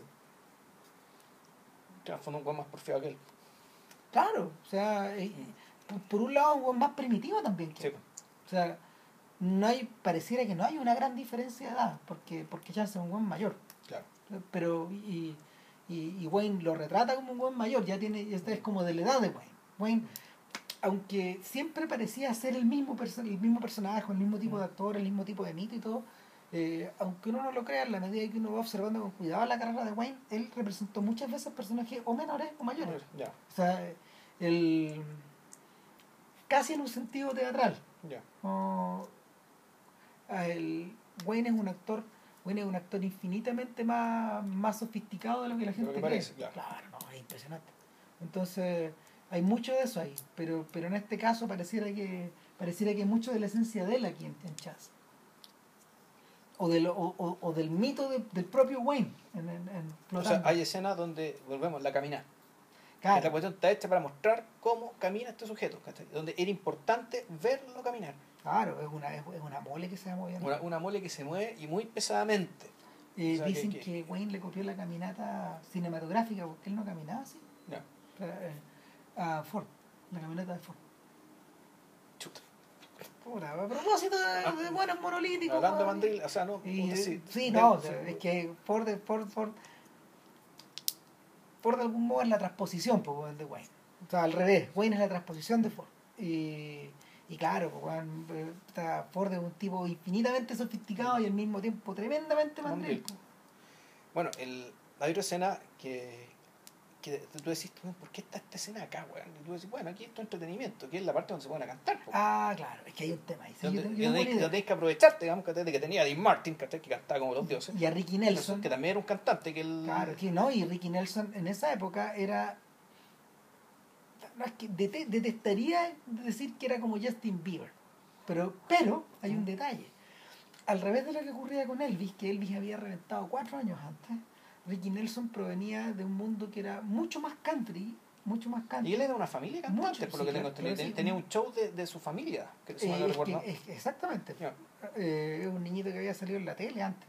Era un actor, era un cantante infantil, en la misma medida que los Everly Brothers fueron cantantes infantiles y eso pasaba porque en la tradición, en la tradición de la música country, Los cabros chicos cantaban de los- chicos. Los sí. niños cantaban de chicos, igual como Sí. pasaba con, la, con, los, la, con los Carter.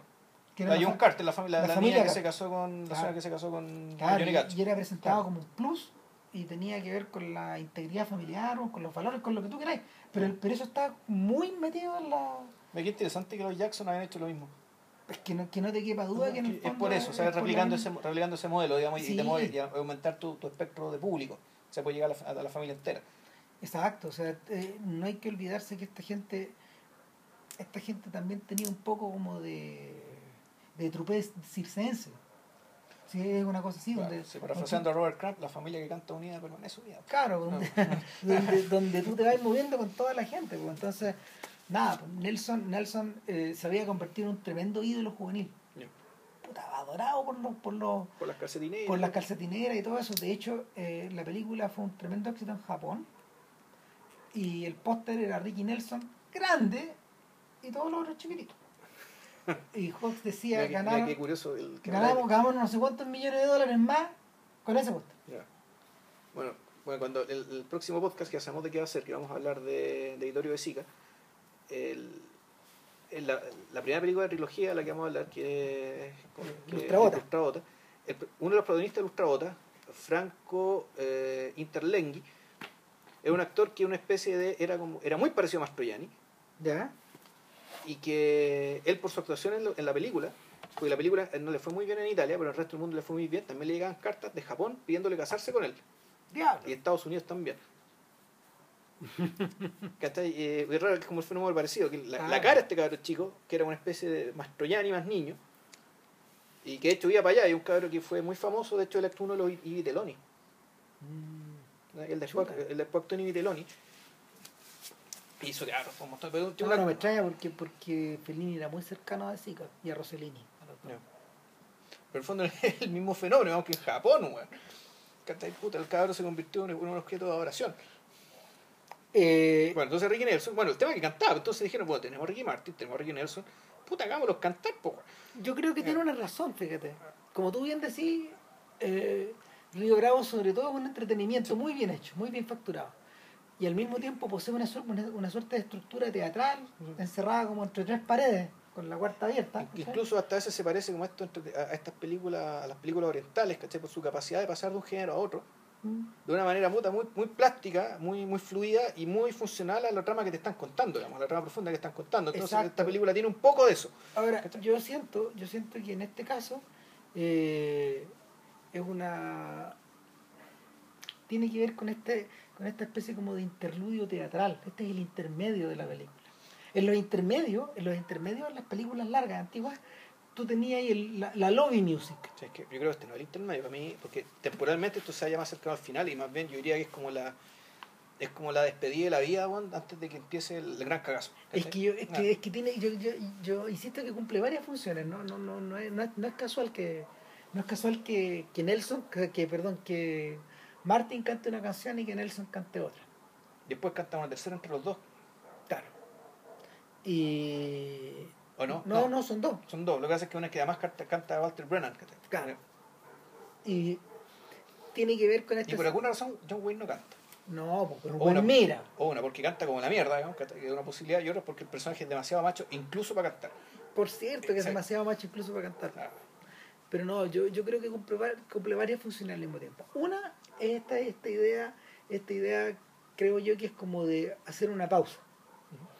La, la pausa nocturna en las películas, de, eh, la pausa nocturna en los westerns eh, es una es una especie como de de pie forzado que está siempre presente en las películas y una y había una razón muy lógica eh, Bud Betticher lo explica una vez de hecho él decía mis películas o sea, los grandes momentos dialogados de las películas de Bud Betticher son los nocturnos donde la gente está alrededor del fuego o intercambiando historias o contando parte de la trama para que la gente que está media perdida se enganche o para anticipar cosas que van a ocurrir pero durante el día la gente anda a caballo, capeando el sol, Claro. eh, haciendo, vacas, weón. haciendo cosas. Eh, se hacen cosas. Entonces, eh, esto, esto equivale un poco al campfire, a Ya. esta idea de estar ahí. Ya. Claro, entonces eso, eso es por un lado. Por otro lado, es un, interlu- es un, es un interludio musical, es una película donde se circula por varios géneros. Claro. Por otra parte, es el momento de darle pie a Martin a que cante y a Nelson a que canten para sus respectivas audiencias. Claro. Eh, hay que, no, hay que, no hay que olvidar que este creo que es el primer rol de Martin después de la disolución del team con Jerry Lewis. Y fue una, un impacto súper grande para la audiencia americana verlo a él en un rol dramático. No, Sí, que lo hace súper bien. no, no, sí, eh, eh, Lo hace eh, súper bien.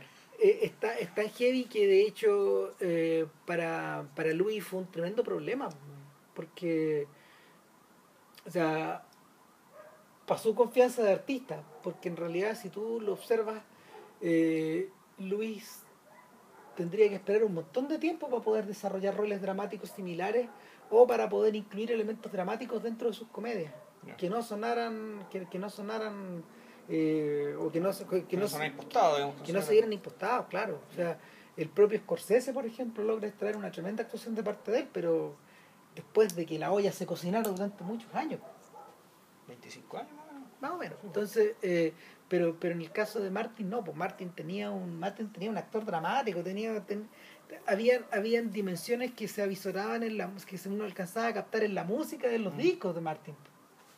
¿Cachai? Y, y que no, no que, que no estaban medidas en eso, pues había todo un elemento medio sinatresco, de hecho. O sea, de hecho el propio Sinatra decía que parte de la pega de él era imitar lo cool que era Dean Martin, su amigo. Ya. ¿Cachai? Porque era medio complicado seguirle, el- seguirle la- su nivel de relajación, que era extremo. Entonces, eso también. Y, eh, y en último término lo que tú decís, ¿cachai? Que esta idea de que estamos tan cagados que nos... ¿Qué nos queda? ¿Qué nos queda, Que nos queda, que nos quede la belleza. Claro, claro, exactamente. O sea, y, y también, también hay un elemento bien cebolla. Sí. si el... Fíjate que este- está, es abordado, eh, incluso es abordado por Tony Soprano en un episodio de la, de la serie que es increíble, que se llama Pie o Mike, que es, un, es, cuando a, es cuando a Tony eh, le venden un caballo de carrera. Ajá. Puta, y, y hay algo en la belleza, en la galanura, weón, en, puta, Del caballo. del caballo que, que a él lo conecta con un momento de otra época, un momento de otro tiempo. weón, y y, y, eh, en medio de ese capítulo lo muestran ahí en su home theater mirando Río Bravo. entonces, eso también se conecta con la con una cosa que Soprano comenta en la oficina de la doctora Melfi muy al principio de la serie, donde él, le dice, "Puta, eh, yo no sé qué ha sido, o sea, este país está tan cagado, que o las relaciones familiares están tan cagadas, las relaciones de, de pareja o las relaciones laborales. Lo dice un corruptor del sistema, pues, weón. Por supuesto. ¿Qué ha sido del strong silent type? O sea, de John Wayne. ¿Qué ha sido de este tipo de personas? Del hombre quieto, weón. ¿Qué ha sido del hombre quieto? ¿cachai? Eh, me da vergüenza eh, expresando la vergüenza que él siente de tener esos ataques de pánico, po, weón. él, él, el más macho de su Sí. clica, po, weón. Sí, pues. ¿cachai? El macho alfa, weón, entre los machos alfa de los mafiosos de Nueva York. De la mafia picante esta que tiene él. Exacto. Entonces, para él, una, para él, para él es un instante de crisis suprema. Y, y el caballo refleja todo lo otro. po. No voy a explicar qué pasa, qué pasa con el caballo, porque eh, puta, es impresionante, bueno, es una, es una obra maestra ese capítulo. Pero lo interesante es que la escena de Río Bravo... Todo que- termina en Charquerman. Claro, la, la escena de Río Bravo que él observa es la escena de la canción, po. My Rifle, My Pony, Pony, and Me. Me. Sí, pues. Claro. Canción cebollera, weón. O sea, masculina y cebollera como Pero poca, weón. claro, reduccionista, básica, bueno, que así como diciendo aquí, bueno, ya para vivir, ya. No necesito nada más No que sé, eso. no, claro. No necesita ni una mina, po, No weón. necesito ni una mina, no necesito una casa, no necesito el fuego, no necesito comida, Nada. no necesito ni una wea. Nada, de hecho, Eh, moverme y tener algo con que cazar lo que voy a comer. Punto. El, la, la influencia de la la influencia de las canciones en los western eh, hay que rastrearla bien atrás pues, weón, y está presente weón, yo creo que en la en los momentos más sublimes más, más sublimes y al mismo tiempo más modestos del género que tienen que ver con, con las películas de Gino Autry weón, o de o de cómo se llama de ¿Cómo se llama este tipo? Este tipo que pide. Roy que- Rogers. de- con, con, con Roy Rogers y su caballo Trigger, ¿cachai? Que Roy Rogers era un vaquero cantante, po, Sí. Y, y no hay que olvidarse de los hijos de los pioneros, que son los que aparecen en las películas de John Ford. O sea, el, de hecho, el líder era el que era el. Mira, que el yerno, ¿no? Lo que pasa me acordé de, de de lo que mencionaste, que fue leí finalmente la entrevista a Gastón Zulet, pues, o sea, respecto del, claro. del campesino como, como, como depositario y transmisor de un montón de sabiduría popular a nivel de, de refranes, Sí. de una forma de conducta, de una dignidad, de cierta, de cierta solemnidad y seriedad. Eh, y, y al mismo tiempo también relacionado con la música, es decir, como, como, como un ser que se sabe canciones, que las canta, que las transmite, digamos, entonces, pucha, esta cuestión del vaquero cantante, no, no sé, me acordé de eso, digamos, me, acordé Tiene un poco pero del- tiene todo que ver, claro. Claro. O sea, y de hecho eso eso se transmuta en San Peckinpah hacia adelante en la balada de Cable Hawk, que es una película que está estructurada por contenciones. Claro. Eh, son como dos o tres canciones las importantes, o dos canciones. Y eh, se intensifica en el uso de la música de Bob Dylan, Dylan, claro, en, en Pat Garrett y Billy Kid. Pat Garrett y Billy Idol, Exactamente. ¿cachai? Donde, donde ya la fusión es total. Porque, porque lo que hace Peckinpah que, que es maravilloso es que finalmente estructura su película como una balada a partir de estas baladas. Claro.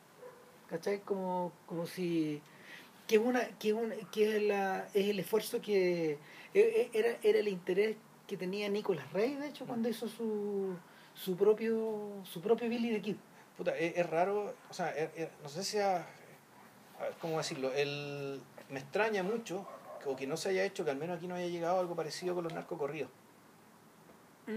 Una, una historia, ¿cachai? Está bien contada, bien hecha. Porque hay una novela de, de Pérez Reverte, si mal no recuerdo, Mm. sobre la Reina del Sur, que es básicamente un largo un narco corrido bueno, de 600 páginas que te cuenta la historia de una, de una mexicana que se arranca a España y se convierte puta, en una en la reina de la, de la droga en, en- en- en el sur de Europa. Que a través de España, de África, llega a la, la chis y trafica chis y tra- también trafica cocaína a otros lados, ¿cachai? Puta, y se convierte en una especie de tremenda figura. Para después volver a México y puta, y queda la caga, bueno, puta, una tremenda historia. bueno sabéis que eso se expres- los gringos lo expresaron pues, ya lo- también lo agarraron pues, en, la relación que la música tiene con Breaking Bad que es lo más cerca que los gringos pueden llegar del narco corrido o sea ¿Pero es con narco corrido? No, sí. más, más con narco corrido. también tiene canciones de narco corrido o sea de hecho hay uno hay una hay un homenaje a uno Ah. lo- hay un videoclip que corre como por tres minutos en toda una- eh, eh, y es- la balada es la balada de Heisenberg Lo que pasa es que los narcos, en realidad, los narcos son tan malos, están tan demonizados con justa razón, ¿cachai? Que en realidad yo creo que va- van a pasar muchos años hasta que salga una producción cultural seria que lo glorifique o que cuente sus hazañas, ¿cachai? Con, como, puta, como se habla de los vaqueros. Un amigo, un, puta, el Felipe, digamos, ¿cachai? El Felipe, el Felipe que vivió en México. Él me contó que hay una película mexicana, creo que te la conté, weón, que se trataba de, era como una especie de, de, de unos narcos malos, po, weón, ¿cachai? Que van en misión a Irak a rescatar al hermano de un narco que se enlistó en el ejército de Estados Unidos. Entonces la weá es una comedia, Sí, eh, em, debe ser medio similar a... O sea, e- esas cuestiones se descuelgan, de hecho, de, de los Rambo 2, ponte tú, de estas producciones tipo Desaparecido en Acción, claro, como pero, un Valor, pero, pero en comedia, Mm. pero de narcos, ¿cachai? Pero, el punto, pero volviendo al tema, ¿cachai? Puta, el- el- los narcos y en torno al, al, al narco, se- sobre todo a la, a, la, a la épica, porque en realidad es una épica, meter droga a Estados Unidos, bueno, puta, no, es tan fácil. Eso, eso, implica unas destrezas tremendas, ¿cachai? Puta, aterrizar unos aviones, bueno, en 20 metros, o sea, unas cosas impresionantes, esto es una exageración de los 20 metros, pero es realmente hacer magia. Pasarte por los radares, y se ha armado efectivamente un, un, un cantar de gesta, ¿cachai? O sea, lo que se cuenta de estos narcos. Los locos que pasan la droga es, can- es canto de gesta. Pero el punto está porque todavía no se ha hecho, ¿cachai? Y no se ha implicado, digamos, la, la ficción a nivel de historias, ¿cachai? Con la música que se ha hecho sobre esto, puta, para armar una historia como la que, como los ejemplos que hemos dado acá, ¿cachai? Es que yo creo, yo creo que los mexicanos no tienen géneros, géneros que, que aborden eso. O sea, las No, y, y meterse con los narcos ya te jodido, po, ¿cachai? Claro. O sea, eh, No, por eso digo, cuando miré Breaking Bad, ya, ya llegará. ¿A qué hora ver? Ah, la paciencia, po. Pero, pero llegaremos a Breaking Bad de una manera u otra. Bueno, el, el punto es que dejamos a dejamos a Chance escuchando de huello y y, hay y, y es precisamente de huello el que saca de la crisis a Dean Martin. po. Bueno, y de hecho, además, bueno, y otra cosa, esta música además es una especie de contra, también sirve un poco como un contraconjuro. Sí, po, Sí, porque a ellos les da, les da- pa- claro, para silenciar la, la, la, canción que trata de generar el efecto es la contramufa. po. Claro. O sea, ellos mismos encuentran, eh, estos sujetos, estos mismos sujetos encuentran una cierta mística en esta resistencia. Mm. Tanto así que ellos precipitan sin querer la, la caída de, o sea, perdón, la precipitan sin querer eh, el cambio de fuerza en la Mm. situación. Claro. Cuando ellos dicen, en realidad lo que tenemos es que lo que deberíamos hacer es encerrarnos. Puta, es- Encerrarnos y esperar, porque estos guanes, estos guanes no se van a atrever a meterse en la ciudad con tanta gente claro. Y Con armar tantos testigos, tener que matar a todo el pueblo, ¿cachai? Para que se sepa, para que el, el alguacil del Estado sepa que estos buenos se llevaron a la mala y mataron a todos los alguaciles, y ahí les cae el Estado y les cae en mala. Claro. ¿cachai? Entonces, digamos, entonces hagamos lo que decía este Bev, el personaje este Bev, bueno, yo, ¿sabe qué? No, no quiero participar más en su reality, así que me voy a quedar en mi casa sentándome con un dedo en el trasero. Eso voy a hacer. Entonces, También tipos- tejano. Estos tipos intentan hacer eso, pero parece entonces ya... eh, Burnett se le ocurrió una forma de sacarlos. Claro, o sea, lo, se les adelanta. Se les adelanta y en el fondo eh, lo que pone en evidencia la película ahí es que, es que justamente, pese a que Chance había hecho todos los esfuerzos posibles para que nadie más se metiera en el asunto, igual había gente involucrada y eso los hacía vulnerables. Igual, claro. Y, Exacto. y claro, y, y estos gallos se meten en el hotel finalmente. O sea, se meten en el hotel, se llevan a. se, se llevan a. finalmente raptan a, al dude. Y, Y- eso implica que el combate ya no va a ser la comisaría, tienen que salir al, al, Claro, al wide y, open, lo, y lo que viene después es una secuencia bélica. Sí. Básicamente, Una eh, como se llama esa guerra. cuando, cuando John Ford hablaba de eh, los sucesos del Corral OK, que estaban, para ese momento ya estaban completamente mitologizados, y incluyéndolo a él en, en My Darling Clementine, Ya. o sea, Ford hablaba de que eh, él escenificó el Corral OK en My Darling Clementine de la forma en que mm, Wyatt Earp se lo relató a él cuando era joven. Ya.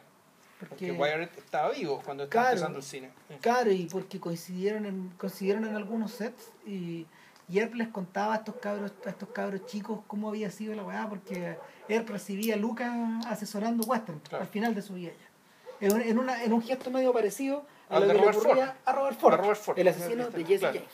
Exacto. ¿Cachai? Que si bien él no, no, no escenificaba el actor por sí mismo, pero lo que hacía él era como un constructor. Para que otra gente lo hiciera. Claro, y, Claro. y, y lo que lo que Earp le explicaba era que así había sido una experiencia, una experiencia básicamente militar, como de emboscada, donde nosotros habíamos ido por este lado, estos gallos estaban de otra forma, y es lo que pasa en la película. Dividen las fuerzas, ¿cachai? Hay un intercambio de prisioneros, uno, uno, el dude se aviva, y bueno, y básicamente lo que sigue es una, es de nuevo una secuencia con muy pocos diálogos en Ujú, esta ocasión, pero claro. que eh, equilibra la primera Ya. en, en una en una en un escenario magnificado. Claro.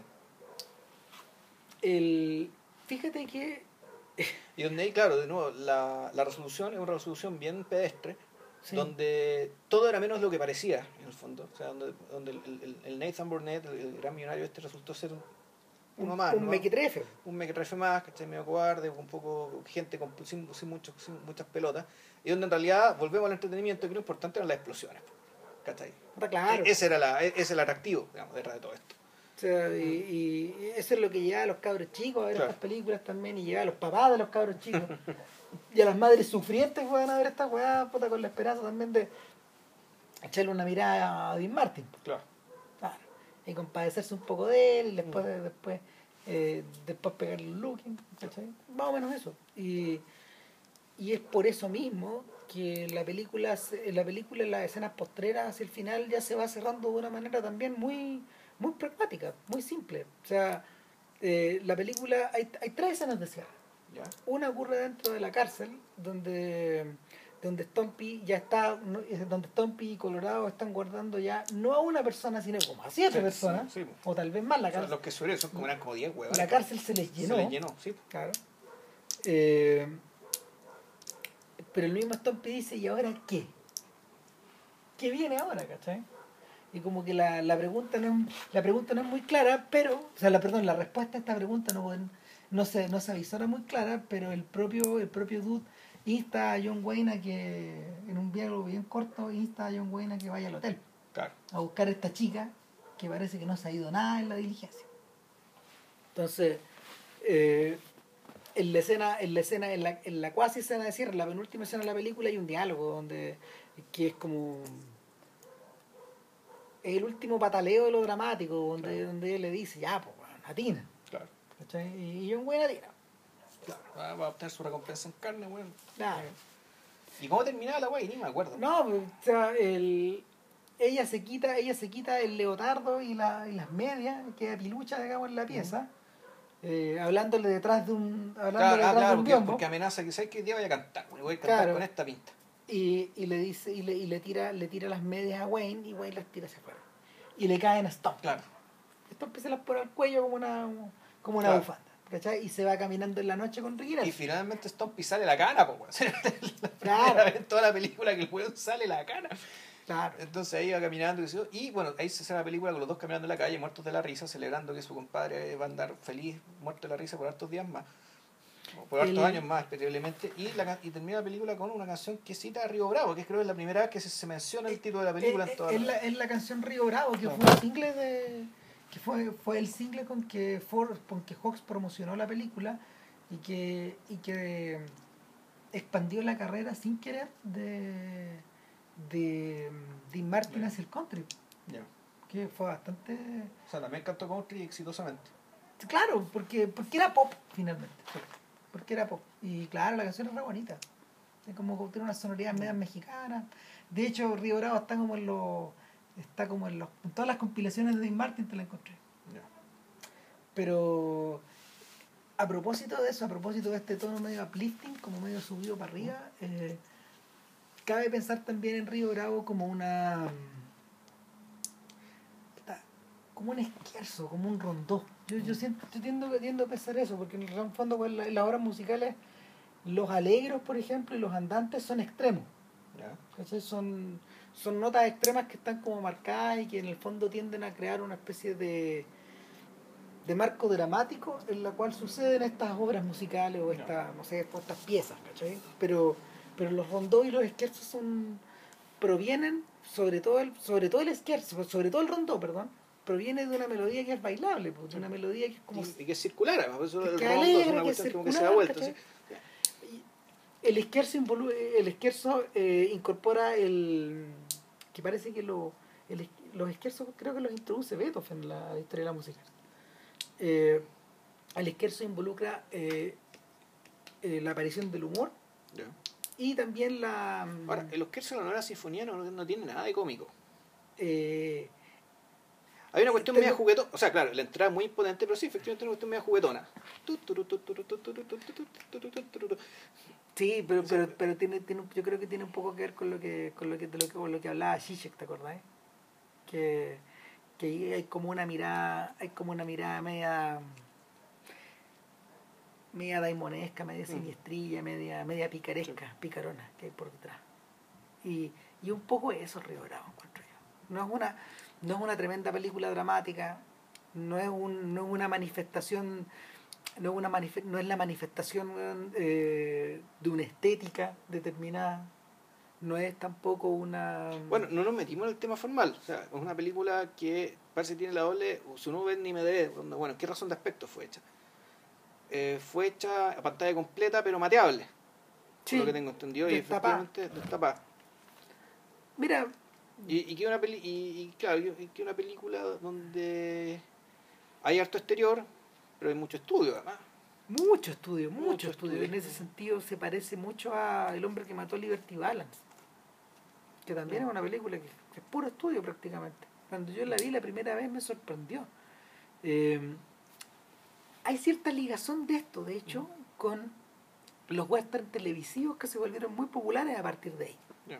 Todas las estrellas que, todas las estrellas que, o sea, buena parte de las estrellas de acción que surgieron en el cine de los 60 hicieron sus armas trabajando en western televisivos que le debían mucho a Ray Brown.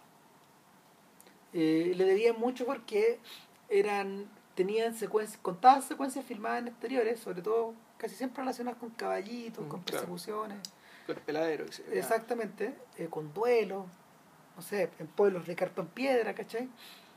Pero gente como Steve McQueen, como Charles Bronson, como Clint Eastwood, James Garner, ¿cachai la gente que estoy nombrando? Tremendos actores. Eh, todos ellos fueron protagonistas de esta clase de western, de los cuales el epítome yo creo que es Bonanza. Estos días, de hecho, mirando Bonanza mientras almuerzo, pues la, la pasan por TCM.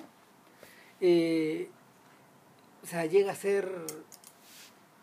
Llega a ser impresionante la forma en que la, en que la serie se recicla a sí misma o, o es circular, eh, retorna, retorna la idea de que estas son correrías que son que tienen un sentido dramático, pero cuya principal eh, función es entretener Sí. y es distraer. Tal cual. Es como una suerte de relato que te van contando mientras tú vas comiendo. No, no, no se aspira mucho, a, mucho, a mucho más. Sin embargo, la, la nobleza del material y la simpleza del material es, es- es lo bastante evidente como para que se haya vuelto medio perenne.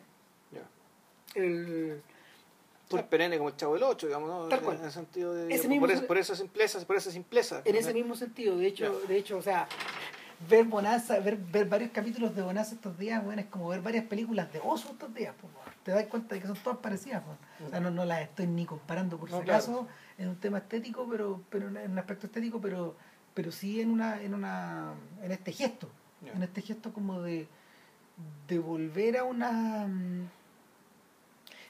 de entretenerte con la menor cantidad de medios posible. Es, impre- es, es impresionante. Claro, en el sentido de Río Bravo es al revés. O sea, Río Bravo.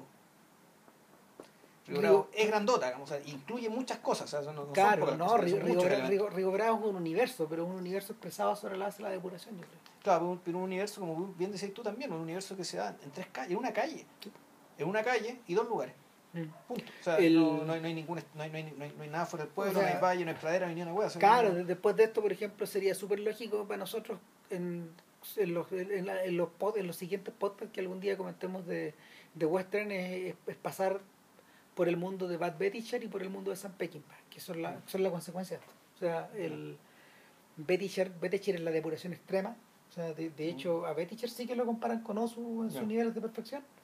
Y, y Peckinpah es todo lo contrario. Se fue por otro lado, claro. Claro, es, es- es la, es la expresión, eh, es la expresión, es la, es la expresión estética en su máxima, en su máximo sentido, en su máxima, eh, no, no sé si es barroquismo la palabra, porque, porque en realidad el cine de Peckinpah es un cine expresionista, Sí, claro, es puro expresionismo. Eso, pues, eso. Eh, ya, ya, sé que yo estoy cansado. puta arriba bravo. Sí, estamos viejos para esta weá. No.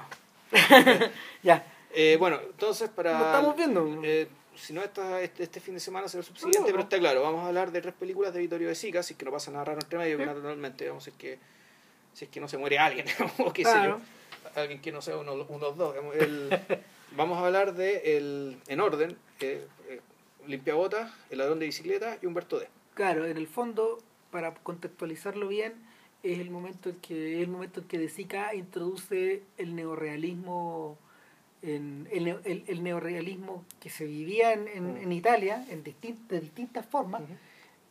como él y Cesare Sabatini, su Su guionista, guionista sempiterno. claro, lo condensan, lo condensan en una expresión que, que es indeleble.